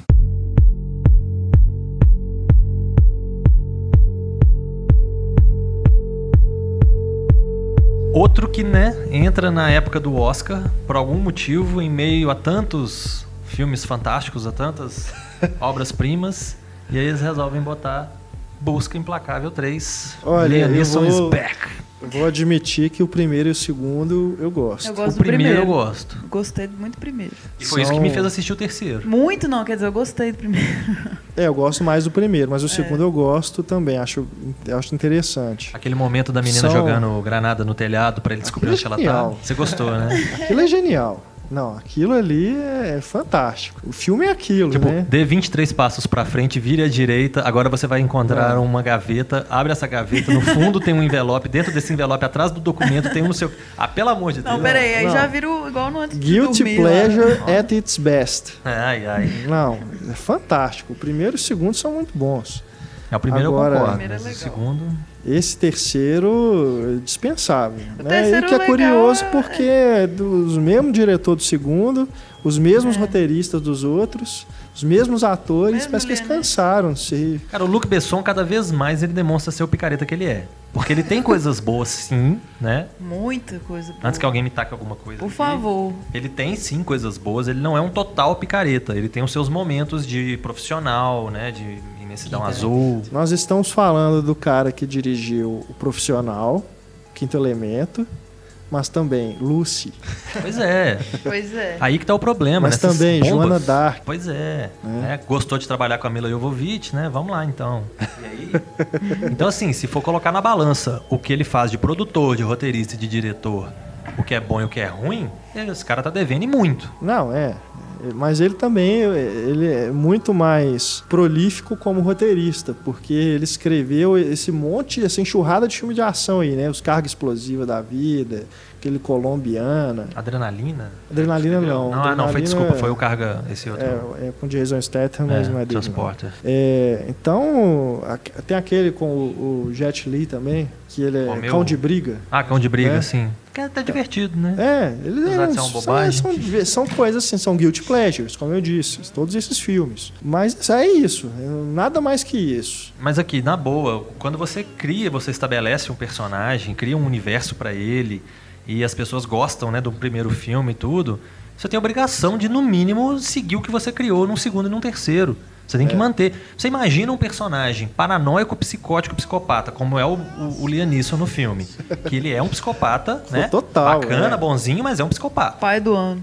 loucaço, né? Mais louco que o Batman, que ele treinou, né? Então você pega um cara como o Liam Neeson, que tem todas essas coisas que a gente já conhece, todas essas habilidades que vão fazer te matar e tal e tal. Você vê esse cara deixando a porta da frente do apartamento dele aberta? Pra quem quiser entrar? Não, e outra Você vê coisa, ele entrando dentro do apartamento dele sem saber que alguém entrou antes dele e deixou um corpo morto em cima da, da cama? É, a, a filha também. Foi sequestrada duas vezes, já passou pela situação duas vezes e e continua vivendo como se fosse tudo, ah, tudo eu bem, sou uma beleza, né? independente. Mora numa casinha no subúrbio lá com a namorada. e tudo. Ô, gente, Tô vamos lembrar aqui. Vamos lembrar aqui de pânico, né? A gente tem ali pelo menos uma construção, preocupação com a construção da personagem, de uma coerência pelo trauma que ela viveu. Ela fica sempre traumatizada e sempre Né? com o pé atrás pra tudo, né? Eu acho que é no terceiro que ela tá vivendo praticamente uma fortaleza, né? É, ela vai ficando Sidney. cada vez mais. né? Uma casa toda fechada, né? Cheia de segurança e tudo. Beleza, é coerente. Não vou nem entrar no mérito da qualidade do filme, não, mas a construção da evolução da personagem, pelo menos, tem uma coerência. Aqui não. nem tipo assim, nem as habilidades assim do pai, né? Porque no segundo filme tem essa cena que a gente falou aí das bombas. Pelo menos era pra ela começar a sacar, assim, pra tomar um gosto por aquilo e virar um psicopata também. É, falou-se. Ela, ela continua sendo a mocinha em perigo nos três filmes, né? A mesma coisa, só serve pra isso. Ainda com um clichê irritante, né? Do, ah, eu tenho uma Demais. coisa pra te contar. É. Ah, não, deixa pra lá. Ah, não, é outra coisa. Ah, Eu não queria um sei. cachorrinho. Não, ah, vai, pelo pega o seu, menos, seu gente. cachorrinho. Pelo menos traumatizada de atender um telefonema do pai, ela devia ficar. Nossa. Porque toda vez é sempre a mesma coisa. Filha, lá vem problema. Filha, aqui Não, no é só segundo pra falar que filme sua mãe morreu e. Sua mãe eu morreu, tô ferrado. cara. Foi mal. Porque no segundo filme, na hora que ela atende o telefone celular, vem uma- um flash, né, dela sendo sequestrada. Na hora que ele começa a falar, ó, vai acontecer isso e tal, eles vão vir atrás de você, e dá um flash, assim, um flashback rapidinho. Tipo, Agora estou não, lembrando. ela com aquela cara dela assim, começa a chorar. Agora ela superou. Ela tinha um psicólogo muito bom. Começa a chorar. É legal o panda gigante de pelúcia que ele leva pra ela. É muito legal aquilo. Momento auge, que é o início, né? Você fala, não, acabou. Depois acabou. Vai ter É, uma é. adaga escondida dentro do E urso. o, e o Forest. Nossa, não, isso é, é é outra, outro- é outra coisa que, coitado. Esse é, um, é um bom ator, já mostrou várias vezes que é um bom ator. É, né, ele é Bird, ele é o último rei da Escócia, ele é um tanto de coisa. Ghost Samurai. É, Ghost Samurai, ele É. fez um tanto de coisa bacana, mas ele, meu Deus, o que que faz ele fazer esse tipo de coisa, né? Aquele, aquele outro filme com o Christian Bale, Out of the Furnace, Luta por Justiça, uma Ah, coisa é. Tudo. Ele tá só se repetindo. Ele, É. eu, se eu não me engano, no Street Kings também, com Keanu É, Reeves. rei das... Rei das, os Reis da Rua. Aí você começa a reparar nos maneirismos dele, É de sempre falar. a mesma coisa. Ele sempre fica com aquela cara de doidinho, de. É. Eu não sei o que está acontecendo direito, eu vou fazer um comentáriozinho aqui, outro ali. Aí você acha que ele vai ser um cara sério e tomar uma providência. Ele faz uma bobagem qualquer. Aquele filme de Schwarzenegger também, que ele atravessa, É. que ele é da, da cidadezinha do interior lá, que foi a volta dele, o último desafio, sei lá, Last Stand. Sim. Todos esses filmes que você consegue pensar no Forrest Whitaker, ele tá fazendo a mesma coisa, sendo o mesmo imbecil, podia ser o mesmo nome, o mesmo personagem, em todos os filmes. Eu não, não- eu fosse policial, eu ia ficar com vergonha de ver um filme desse. Como é que o cara consegue ser tão estúpido o tempo todo? Ah, aí no final fica querendo dar uma de espertinho. Não, e agora também eles dão cara pro Stuart, né? Que é, É. o marido da ex-mulher do o Stuart, no, no primeiro filme, ele era aquele é, Xander Ber Berkeley. Ele aparece? Aparece, que é um careca. É um cara que é uma ponta no primeiro Ah, filme. lembro. No segundo ele é No mencionado. segundo é só mencionado. Porque né? eles viajam e tal. Ah, tá. Aí no terceiro, Achei que era a primeira agora vez que ele tava aparecendo. vamos agora dar um corpo e uma cara pro marido da mulher. Vamos pegar um cara frustrado. E aí, obviamente, você já desconfia que ele vai ter um papel Mais na importante na porque trama, é o... né? Como é que chama o ator? Douglas Scott. Douglas Scott. O que era que pra ter sido o Wolverine e não foi. É, fez Missão Impossível 2, né? Exatamente Ele é por mais isso ele não foi o. Wolverine. Então você já imagina assim, ah, então agora o cara vai ter uma importância maior. E, né, dá no que dá. Não vamos entrar em detalhes, mas ele está envolvido no esquema. Porque senão lá. a gente vai entregar os segredos dessa trama Nossa, fantástica. cuidado, hein, gente. E intrincada. Né? É. Parece que vai ter o quadro, hein? Não. Ó, Acho que quando, vai. Não, quando o segundo filme foi Agora lançado. realmente já deu, velho. Quando o segundo filme foi Já tinha lançado. dado, né? O, o Lianisson próprio, o Lianisson falou que não ia fazer um terceiro. Uhum. Passados, acho que uns dois meses, a Fox começou a se movimentar. Não, vamos fazer um terceiro sim. Ele falou até que, tipo Querendo assim, ou não. eu faria If Nobody Gets Taken. Ele fez um trocadilho com o título. e acabou que ele tá lá e agora ele tá disponível E pro Nobody quatro, Got Taken. Né? Né? Tipo, Isso, ninguém O mais título não se justifica mais. É, realmente. tem Mas, mas ele é foda. Não, ele é Ele é foda. Não, eu adoro foda, ele. velho. Eu, eu Cara, não pode ele ver. treinou de o Obi-Wan, ele treinou o Batman. Não, ele é o cara. tem como. Ele enfrentou lobos no, no meio da neve. Ele Eu enfrentou acho que ele merecia uma série, tipo Dexter, pra ele. Ele salvou os judeus. Ele Quem é Chuck Norris? ele- Pronto. Não, mas é por isso que eu falo que é Guilty Pleasure, assim, no seu melhor. Porque esses filmes, cara, do- dessa, dessa série, Busca Implacável, são iguaizinhos esses filmes que o Steven Seagal faz. Só que agora você tem um ator bom. É. Um cara que você, você dá, dá prazer de você ver o cara atuando. Eu gostava falando, falando aquelas frases de efeito, assim. Né? Pô, é aquela foda, voz velho. Com aquela voz. sexy. O primeiro Que isso, filme, dá vontade de você ele falando com o casar com o Eu velho. também acho.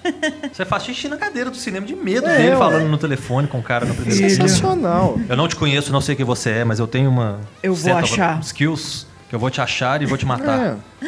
Esses filmes são isso, é esses filmes de ação aí que sai na locadora, né, direto na locadora, só que super produzido, com um elenco, né, conhecido e tal. Mas Teve nada aquele mais bom que, ele isso. fez, que a gente comentou, um Caçada Mortal? do ano. É, que ele É, esse- realmente esse é, é muito massa. bom, né? É. Tem que seguir essa linha aí pra ele é continuar sendo um puta Mas o ator. que eu gosto mais é o dos lobos lá. É, a perseguição, muito bom. Perseguição, Perseguição né, no The Vindo Grey, com, é do Joe Carner. do né? Joe Carnahan, é. Muito bom esse filme. Tem um elenco bom. bacana, inclusive, né? Os caras ficam meio disfarçados, porque fica todo mundo de gorrinho e tal. É. Mas tem um elenco de suporte bacana e tem o Liam Neeson, sendo É. o Liam Neeson. Muito massa. Mas esse aqui não. esse, infelizmente, eu tava até com expectativa de ser divertido, né? Igual aos outros, mas É, Eu acho que pela eu exaltação de achei todo bem mundo preguiçoso. aqui, o público percebeu que a gente gostou dos primeiros filmes, né? Mas esse realmente... É. O 2 eu confesso que eu não vi. E é o mesmo diretor do 3, né? A tal do Olivier um Megaton...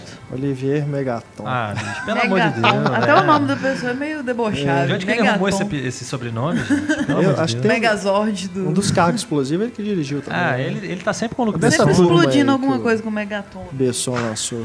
É, enfim. Aí eu busco Implacável 3. Agora, é, eu, não, eu não consigo nem imaginar o que, que podem fazer num 4. Ah, não.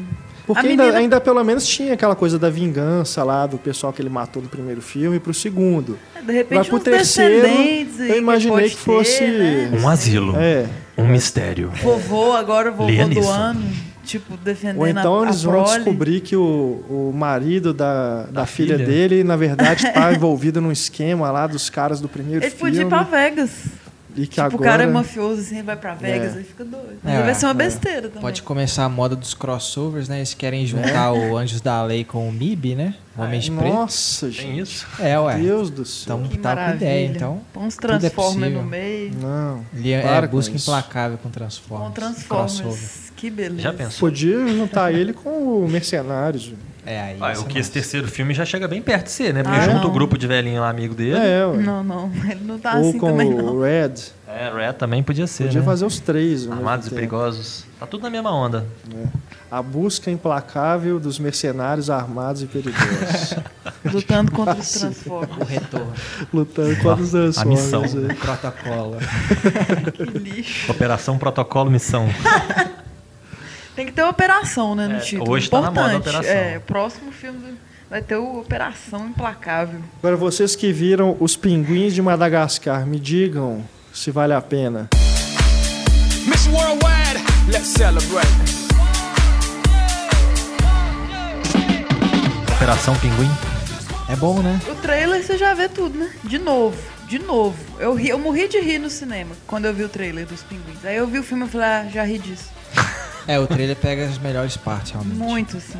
Mas o filme, assim, é, é um bom filme, né? Não, não é nada demais. Não é terrível, né? É, a história é bem simples, visualmente também bem simples, né? Como o Madagascar. Eu Como achei meio, Madagascar. meio megalomaníaco, assim. Eu O- queria que fosse Os traços mais são simples. bem simples. Né? É, são bem simples, é. E é bem infantil também. Não é uma animação que você olha e fala, não, interessante. Parece um episódio do desenho que eles transformaram em uma hora É, e porque meia. já tem uma série, né? De, Uma série, de- é. Animada dos pinguins. É. Aí, destaque do filme que a gente tem são alguns alguns dubladores, né? A gente tem o John Malkovich, é o vilão, que ele realmente tá muito engraçado, né? Ele é um, um polvo que As se ordens sente dele fra- são ótimas. né? É, ele é muito bom. Esse, Drew, Barry, more power. É tipo sempre com algum. Kevin, uma Bacon. brincadeirinha com, com Haley, Barry, né? É tipo.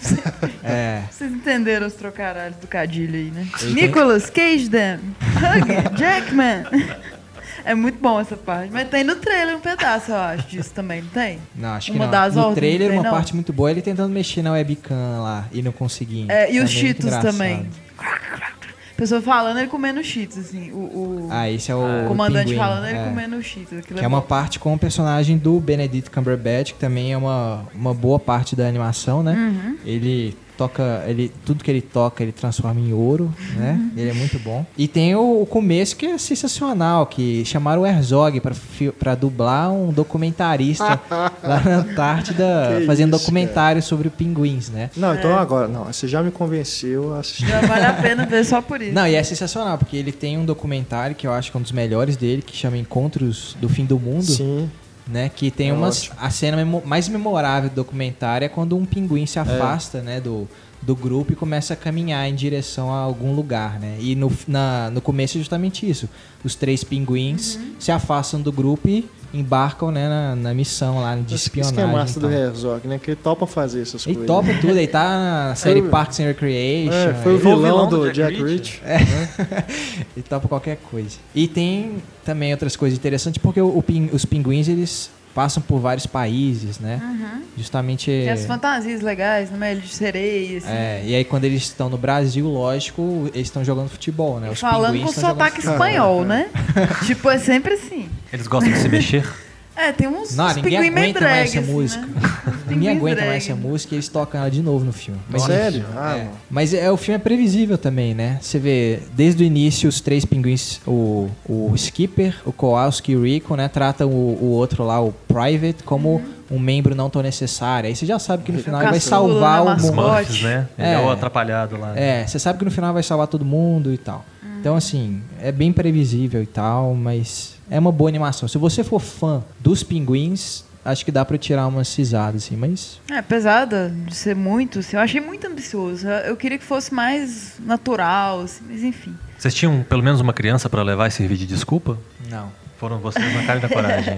Mas enfim, o Malkovich está sensacional. É, vale a pena por esses detalhes. Assim. É, eu, eu, eu vi só o primeiro Madagascar, nem as continuações eu vi. É, eu o vi é o primeiro, eu O achei bem mais ou menos, né? É, eu gostei dos pinguins do primeiro. É, aí o segundo também eu não eu vi o gosto segundo. muito dos dois. Não vi o terceiro. Ah, eu acho que eu vi o segundo. Ah, eu é, acho que eu vi o primeiro e o três, segundo. né? Três eu não Nossa. vi, não. Eu gosto dos dois justamente por ficar mais nesse campo da, da natureza deles, assim, que é, que é mais. É, e pra Original, ver a- essa animação não precisa né, dos filmes anteriores, né? Só pra entender uma, uma ceninha ali do início É bem independente. que precisa, mas o resto é bem independente mesmo.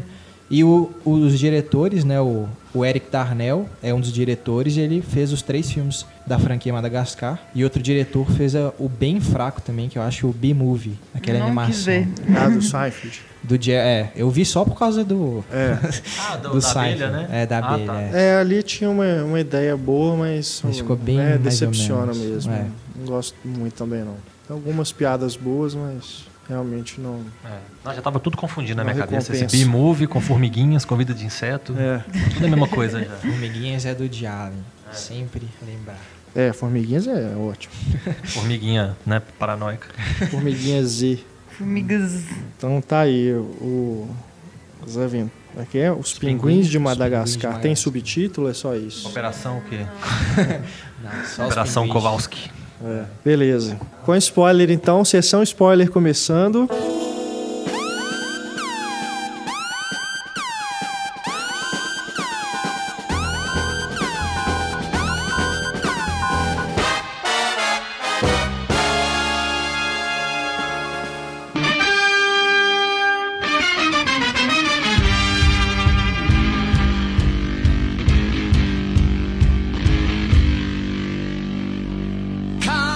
Vamos falar desse filme, A Entrevista, que esteve né, envolvido toda aquela polêmica né, no final do ano passado, porque teve, contextualizando rapidinho para vocês, teve o- os hackers que invadiram os servidores da Sony. Tudo começou né, com a divulgação de e-mails dos executivos, né, fa- falando mal de de atores e divertido, né? diretores, enfim, isso foi divertido, né? É, Aí eles conseguiram vazar alguns filmes, né? Os hackers conseguiram tirar alguns filmes e distribuir aí pela internet, filmes ainda inéditos, né? Muitos agora estão chegando ao cinema só agora, alguns ainda nem chegaram, né? É, o do Brad exemplo, Pitt, Annie, né? N, né, o musical. aquele Fury do Brad Pitt, Corações, não sei o É, quê. Corações de ferro. Exatamente. É, ele nem chegou ainda. Tudo vazou na internet nessa época. E culminou então com a ameaça de que se a Sony lançasse esse filme à entrevista, a Coreia do Norte ia mandar um ataque terrorista lá nos cinemas e explodir os cinemas todos que exibissem o- o filme, o que levou a Sony a determinar o cancelamento da estreia. O Obama fez pronunciamento a É, respeito o, o disso. Obama foi contra a né? Sony fazer o que fez. É. Ele falou que a Sony não deveria ter feito isso, porque senão Isso. qualquer bully do mundo aí vai poder falar pra gente o que, que a gente tem que fazer e Exatamente. mexer no American Way of Life. O FBI começou a fazer investigação e tal. Enfim, criou-se um furdúncio em torno desse filme. E no final não era nada, né? E no final não era nada, porque já, ainda eu não acho que as investigações não foram concluídas, mas a última notícia que eu li, pelo menos, é que há um forte indício de que isso partiu de dentro da Sony. Ah, deve ter três Né? adolescentes não por aí nem né? norte-coreano, nada, não. Parece que foi um ex-funcionário da Sony ou alguém que, que teve um, algum problema lá e conseguiu fazer essa bagunça toda aí. É aquele filme, Sex Tape. Nossa. né? A gente tem, pode se, se basear nele para resumir o que Nossa, Sextape aconteceu. é bem pior, gente. Não. Não, Ó. eu tô falando assim. Não. Eu não vou, não vou nem comparar um filme com o outro, não, mas eu tô dizendo assim, esse caso do, da Sony Hack, né? A gente pode comparar aí com o que acontece nesse filme do Sex Tape. Isso me lembrou essa polêmica toda, me lembrou o episódio dos Simpsons do Rio de Janeiro, né? Que criou-se aquela coisa de. Ah, é. Ah, eles estão falando da gente assim, assim, assado e tal. Eu acho que muitas vezes, eu, eu, eu acredito inclusive que deve ter sido a intenção do, né, do Seth Rogen, do aquele Ivan Goldberg e companhia, deve ter sido a intenção deles, ó, claro, ridicularizar o ditador da, da Coreia do Sul, da Coreia do Norte, né, claro. É. Mas aproveitar isso para fazer uma crítica deles mesmos, do, do, do- do apresentador, disso. Tudo bem que não saiu, da, provavelmente não saiu muito forte. Mas que foi o que aconteceu com os Simpsons, né? Eles falam do Brasil, mas para fazer uma crítica à visão deles mesmos e tudo. Sim. Então criou-se toda aquele, aquela coisa na época. E quando a gente assistiu era uma coisa bacana, de bom gosto, que não, né, não, eu pelo menos não me senti ofendido de forma alguma. Engraçado pra caramba. É, engraçado pra Mais caramba, né? identificação do que ofensa, né? Pra você ver muita coisa, muito da pena ali, né? E esse filme agora da entrevista, ele acho que ele se propõe a fazer muita coisa, ele se propõe a ser uma crítica política, isso e aquilo, aquilo outro, e fica uma coisa de banheiro, né? Rasa, Boba. umas piadas bestas. Escatológico, É tem que ter o muito escatológico. imbecil mesmo. É, né? tem Você vê, podia ter uma, uma crítica política forte ali, né? Saca? Pró-democracia, contra a ditadura e tal. No final, Se fosse fazer uma, uma crítica é do Seth, tipo. é o Seth Rogen enfiando o negócio no rabo dele, sabe? ah, eu Quando eu que- soube da premissa, eu achei que seria realmente interessante. Porque se eles aproveitassem. Mas- a- eu acho que a melhor Que forma de isso, você cara. chamar atenção para uma coisa que é necessária de, né, da gente prestar atenção é fazer comédia. Igual às vezes muitos comediantes fazem. Faz piada com uma coisa, não diminuindo a coisa ou diminuindo o público, mas chamando a atenção para aquela coisa e mostrando o ridículo da coisa.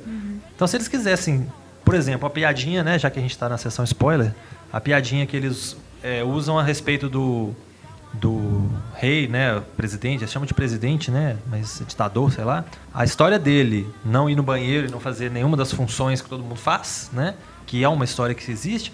Isso às vezes podia ter sido melhor trabalhado com, sei lá, a população do país, pegar alguém na rua, sei lá, e conversar, não sei, alguma coisa mais inteligente podia ter sido feita do que o que é feito no filme. Então eles perderam uma oportunidade, não. inclusive, de fazer uma autocrítica, né? Falar assim, ah, é muito fácil a gente falar que o cara lá da Coreia do Norte é um ditador, sendo que aqui nos Estados Unidos a gente tem isso, isso, isso, isso, É, isso, que concordo. pode ser visto como uma ditadura também, Sim. ou, né, as pessoas não têm Concordo, liberdade. Concordo plenamente. Então eles podiam ter usado a ditadura do outro para falar deles mesmos e fazer uma autocrítica. Isso teria sido interessante. É. A visão dos americanos sobre eles mesmos usando a Coreia do Norte, que inclusive nem precisava ser a Coreia do Norte, né? Podia ser um ditador Precisava. qualquer. Podia de bananas, ser, podia né? ser um país fictício, qualquer outra coisa, né? Mercenários tem um país fictício com o David É. Zayas lá como ditador, Bananas do Woody Allen. Exatamente. Não precisava de ser a Coreia do Norte, não precisava ter tido todo esse barulho. Fica Mas aí é inofensível, é um filme inofensível, né?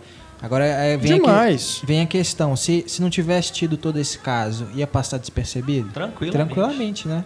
Ninguém Ainda ia nem mais, falar nada. ainda mais estreando na época do Oscar. Se bem que se não tivesse tido esse barulho, teria estreado há mais tempo. É.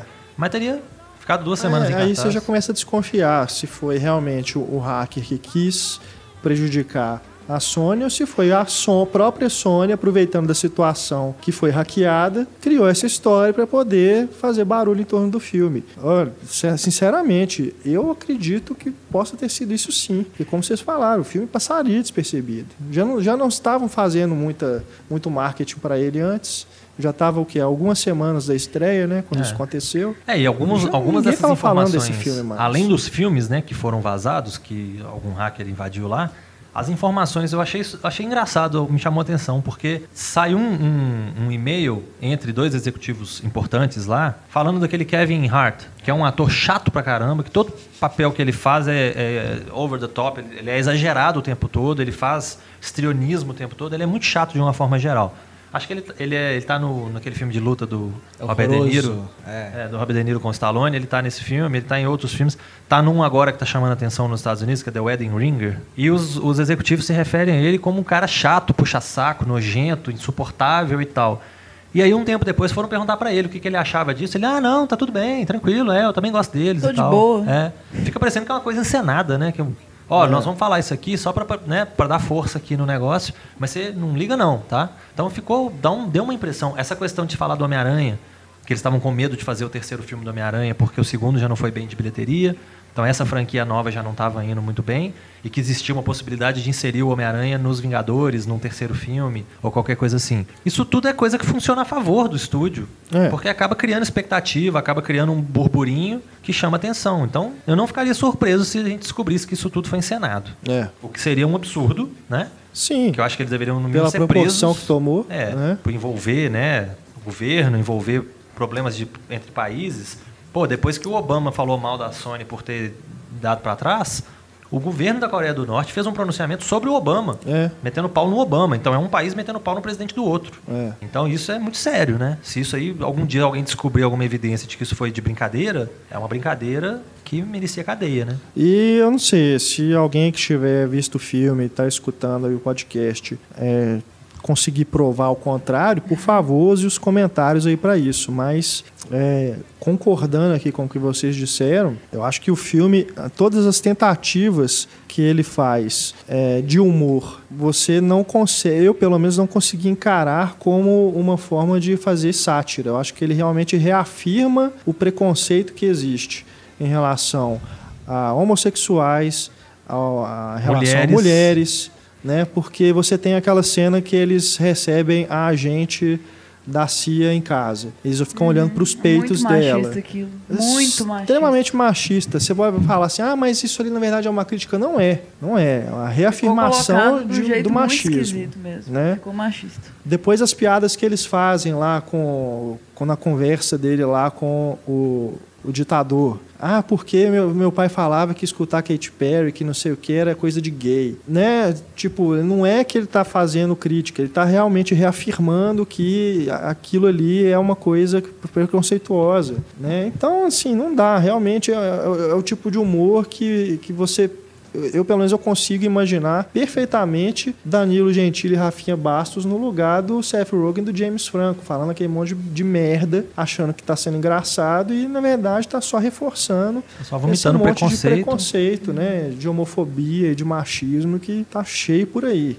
E a né? parte que não é ofensiva a nenhum grupo é ofensiva ao público em geral. É, é. Então o filme exatamente. todo é ofensivo.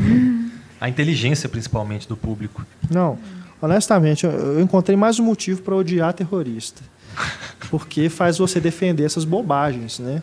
É, um e- filme como esse e o- o- a revista francesa lá também, que é, outra porcaria, mas você tem que defender porque você tem que defender a liberdade de expressão das pessoas, né? É, isso foi uma discussão que surgiu na época desse filme também, que É foda. defender o filme, a entrevista, é defender a liberdade de expressão. Opa, peraí, né? Uma coisa é uma coisa, outra é. coisa é outra É coisa. a minha, né?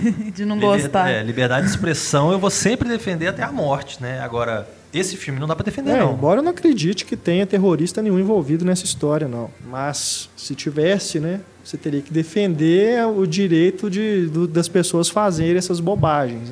né? Mas tem o que, que é criticar complicado. mesmo, porque realmente não dá, velho. Eu, eu acho muito difícil eu assistir um filme pior que esse esse ano.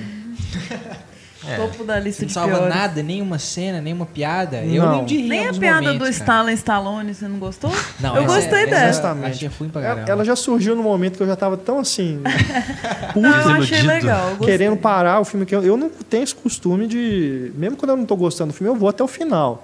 vou puto, mas eu vou até o final. Essa piada foi o Nossa. que foi o meu alívio mesmo de ter. Deus do Eu céu. gostei Fora a da, da imagem do James entrevista. Da entrevista, A entrevista mesmo, mesmo. James Franco. É, o fato, de- o, modo como ele, Katy Perry. o, o modo como ele conduz a entrevista é legal. Agora, esse, ne- é, essa parte dele começar a Mas cantar ele Katy tá Perry. péssimo, né? Eu, É, eu gosto tenho do James Franco, é, eu mas uma parece que ele... por ele, assim, mas Não, eu ele gosto tá tentando, acho ele massa. Ele tá tentando ser o Jim Carrey, tá parecendo o Celso Portiolli. Tá meio exagerada É, não, não rolou, assim. É, ele parece que não consegue encontrar um meio termo. Porque É. ou ele faz papéis sérios, assim, bacanas, igual tipo no Milk, né? Uhum. Ou então ele vai lá embaixo nessas comédias besterol. Pelo menos no Spring Breakers funcionou, porque ali o personagem dele é aquela coisa meio es- escrota mesmo, né? É, Mas acho que- também você vê que ele tá se divertindo ali fazendo aquele cara, aquele gangster todo Aqui o charme dele é que ele é meio dandy, né? Tipo assim, ele tem uma vaidade, assim, e ele não é... é- É, eu acho que ele, ele encontrou, igual você tá falando, ele encontrou um personagem dandy ou qualquer coisa assim, canastrão, que ca- combina com ele e que ele poderia ter feito bom uso por ser um cara canastrão. Então é tipo um Tom Cruise da vida, que né, ele, ele escolhe papéis que cabem nele e ele faz bem feito, porque ele escolhe a dedo. É o caso do Ben Affleck, que quando ele escolhe bem escolhido, ele escolhe um cara que ele tem condição de fazer. Ele não escolhe uma coisa que ele não vai ter condição de fazer. É. E o James Agora, Franco, né? é, e o James Franco encontrou Depois de Digley. é. Naquela época, era- ele fazia o que tivesse pra É, fazer, né? Acho que era influência da J-Lo. J. Ai, Lo. meu Deus. Era o outro casal, o Benefit. Mas eu acho assim, o James Franco encontrou um personagem que ele teria condição de fazer por casar com essa persona de canastrão dele, e mesmo assim ele não conseguiu fazer. Eu acho que no É o Fim, que é o, de- o filme anterior, né, da mesma dupla do Seth Rogen e do Ivan Goldberg, Que é outra bobagem, mas pelo menos que é uma Funciona, bobagem né? divertida, né? Mais Eles, divertido. eles conseguem brincar com essa persona de cada ator. de- a piada que eles fazem com o Michael Cera é muito legal. É. O próprio né, James Franco, ele não é o James Franco, ele é um personagem James Franco, obviamente. É. E o que é engraçado, ele, ele sabe usar isso. E nesse filme ele não sabe, parece que ele perde a mão. O início, a premissa dele se comparar com David Frost, né, que vai ser a entrevista mais importante de todos os tempos, desde Frost Nixon. E o Ron Howard vai fazer um filme sobre isso. Foi muito bacana, né, isso. Mas daí eles perdem a mão assim, fácil. Oh, cadê a mão? Não sei. Foi embora. E aí, daí pra frente é só descendo o barranco. Ah. Aí tem aquela cena do tigre A do lá. tigre que é bobagem. Oh, eu fiquei que revoltada bobagem. com- com a cena, porque além disso ainda não é, é uma coisa que privilegia os animais, né? Pelo contrário. Ah, não, é spoiler, né? Eles É. fodem com o tigre. Eu fiquei muito É. puta. Muito puta. Não, Os não defensores dá. dos animais têm que prender esse povo. Eles não Bobagem. mataram o tigre de verdade. Ah, tá, foi um acidente. mas é ridículo. Ridículo. Tinha que ser o contrário, né? O tigre tinha que ter pego o cara e parava com, com o humor banal. Eu achei que pelo menos a cena de droga ia funcionar, mas é tão rápido, né? É, é tudo muito Porque banal. o Seth Rogen sempre faz uma cena de droga, né? Nos filmes. Tem aquele vizinho. O Pineapple Virgem Express, de 40 né? anos, o Pineapple Express, que é com o James Franco também. Aliás, vai ter continuação mesmo? Estão falando, né? Tem um tempo já em ter continuação. mas- É. Eu achei engraçado também aquele mercado falso. Achei legal. Ai, O mercado Ah, falso não. foi massa. Mas o mercado Chegar falso serviu assim- só pra poder reforçar o preconceito de que lá não Sim, tem tá, nada, ok, de que... mas foi engraçado. Eu acho que eu poderia ver Cuba ali, por exemplo. Ah, Não, gente, Foi uma cena, assim, interessante pro cinema. E já começa mal, que a primeira cena do filme é aquela menininha é. cantando aquele, Aham. aquele hino lá, falando mal dos Estados Unidos. Uma bobagem Já dá também. nojo, já no início, assim. Um outro- É, parece que sabe, são os americanos querendo justificar. Ó, nós vamos falar mal de vocês pode- porque vocês falam da gente. É, exatamente. Você já baliza ali o tipo de humor do filme pela aquela, aquela musiquinha ali no começo. Vai ser aquilo ali até o final. Eu acho que ele poderia ter sido o filme inteiro só de entrevistas falsas, igual né, o Antônio mencionou, do Eminem, Rob Lowe. Cara, o Joseph Gordon-Levitt tá muito engraçado. É, É, só uma ceninha que ele faz, já, No meio dos cachorros. já marca ali, né? eu acho que se fosse um filme só disso, já seria igual no, no Trovão Tropical, que começa com os trailers É, falsos, né? Acho que se tivesse um filme inteiro só disso, eu ia rachar de rir. É, seria mais interessante. Embora sim, eu não sei como vocês, mas eu acho que tem uma diferença também você fazer filmes com amigos e filmes para os amigos. Porque, por exemplo, o Kevin Smith fazia filmes só para os amigos, né? É. Aquele filme lá, Império do Besteirol Contra-Ataca. Jay Silent Bob. Chama os amigos tudo para fazer, mas é para eles mesmo assistirem e rir um dos outros, né? E algum retardado É. bancar, né? É. Algum estúdio. Mas ali era o próprio Kevin Smith, né? E o Harvey Weinstein lá, que era padrinho dele. Mas depois também que deixou, né? Virou o que virou aí o Kevin Smith. Tem que ver o Tusk, né, agora. É. Agora, o É o Fim, você vê que é isso também, reunir os amigos, né? Aí acho que assim, a gente que conhece cada um ali, né? Conhece as características, a carreira de cada um, você ri também. Mas nesse eu não sei. Esse eu já não achei tanta graça assim, não, das piadas internas. Né? É só esse, esse comecinho mesmo das entrevistas falsas que foi engraçado ver o Eminem, né? Tipo, numa conversa natural, assim. Não, é porque só, só faço isso porque eu sou gay e tal. Mas também é homofóbico. É outra coisa O homofóbica problema do filme. é esse. né? É, Que é legal ser o. Eminem, mas... Mas os personagens Nossa, são... que absurdo, ele é um gay. Ai, é, meu que- Deus. Não, hoje, né? Vamos não estamos... transformar- É, mas aí eu isso- acho que é mais pela relação que ele tem com, né, com o histórico dele de... Não, eu entendo, assim, mas assim, o que a reação dos personagens ali do James Franco, do Seth Rogen, de todo mundo ali, Ah, sim, é menosprezando ele por ele É. ser gay, né? Mas você não acha Nossa, que porque o vamos transformar personagem isso, né, na- é uma bomba. o personagem é burro, o personagem é ignorante, é uma coisa que é, é incompreensível, a E o programa né? é sensacionalista, né? É, e o então, programa é tipo, sensacionalista. Eu acho, não, eu acho que no Debi Lloyd, por exemplo, as piadas falam mal deles e não das pessoas que estão em volta. Eles fazem pouco É, das pessoas que estão em volta. cena- Só que o Aham. fato, o fato de eu te zoar, se faz mal pra você, quer dizer que é o grande metendo pau no pequeno, porque eu tô com né, um tanto de gente por trás de mim e tal, eu sou o personagem principal e eu tô metendo pau numa minoria. Agora, quando eu falo mal de você e pega mal é pra mim, porque mostra o tanto que eu sou preconceituoso, babaca, etc e tal, aí é bacana, porque aí tá fazendo uma autocrítica, tá falando, ó, o país tá fazendo um, né, um problema. No caso do Debi Lloyd é isso, né? Eles falam mal de grupos, de pessoas, de etc, mas tá claro desde o início que os imbecis são eles, e não as pessoas que eles estão criticando. E nesse caso não, nesse caso eles estão falando mal das pessoas e a intenção deles é falar mal das pessoas e pronto. Não É. tem nada por trás. É, também acho que não tem nada de autocrítica e, e reforça e justamente isso que esses programas fazem. Eles propagam essa coisa, essa coisa homofóbica, e as pessoas consomem aquilo, né? Não tem nada de. E não faz nada para poder minimizar. É, e o próprio programa do Dave Skylar, se você liga o E! Entertainment News, É. você vê um programa parecido com aquele, Sim, ele não tá fazendo paródia de nada, não. Se aquilo ali estivesse passando na televisão, ia ter gente assistindo. sim. é um reforço, né? Terrível, terrível mesmo. É realmente. Eu gosto dos dois atores, mas para mim indefensável. Esse filme realmente não dá. Para mim já tá, já é o primeiro lugar da lista de piores e em dezembro a gente faz aí o, programa Melhores e Piores isso já tá garantido, pelo menos para mim. Acho que o mundo tá precisando de um novo Tenacious D, o cinema de humor, assim. Tá difícil. Bom, né, já desabafamos. Já estamos mais calmos agora.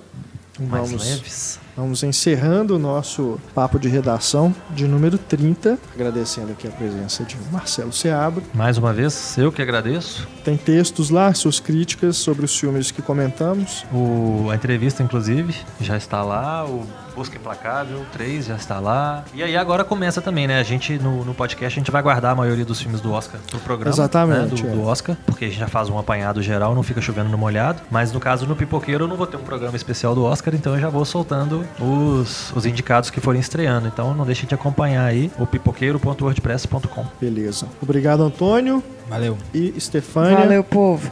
Obrigado a todos vocês que escutam o nosso podcast. Deixando aí nosso e-mail para contato é o cinema arroba cinemaencena.com.br. Deixe também seu comentário aí na página do programa no Cinema em Cena para que você possa discutir eh, os filmes comentados aqui com a nossa equipe também com outros ouvintes do nosso programa. Grande abraço, até nosso próximo podcast. Tchau.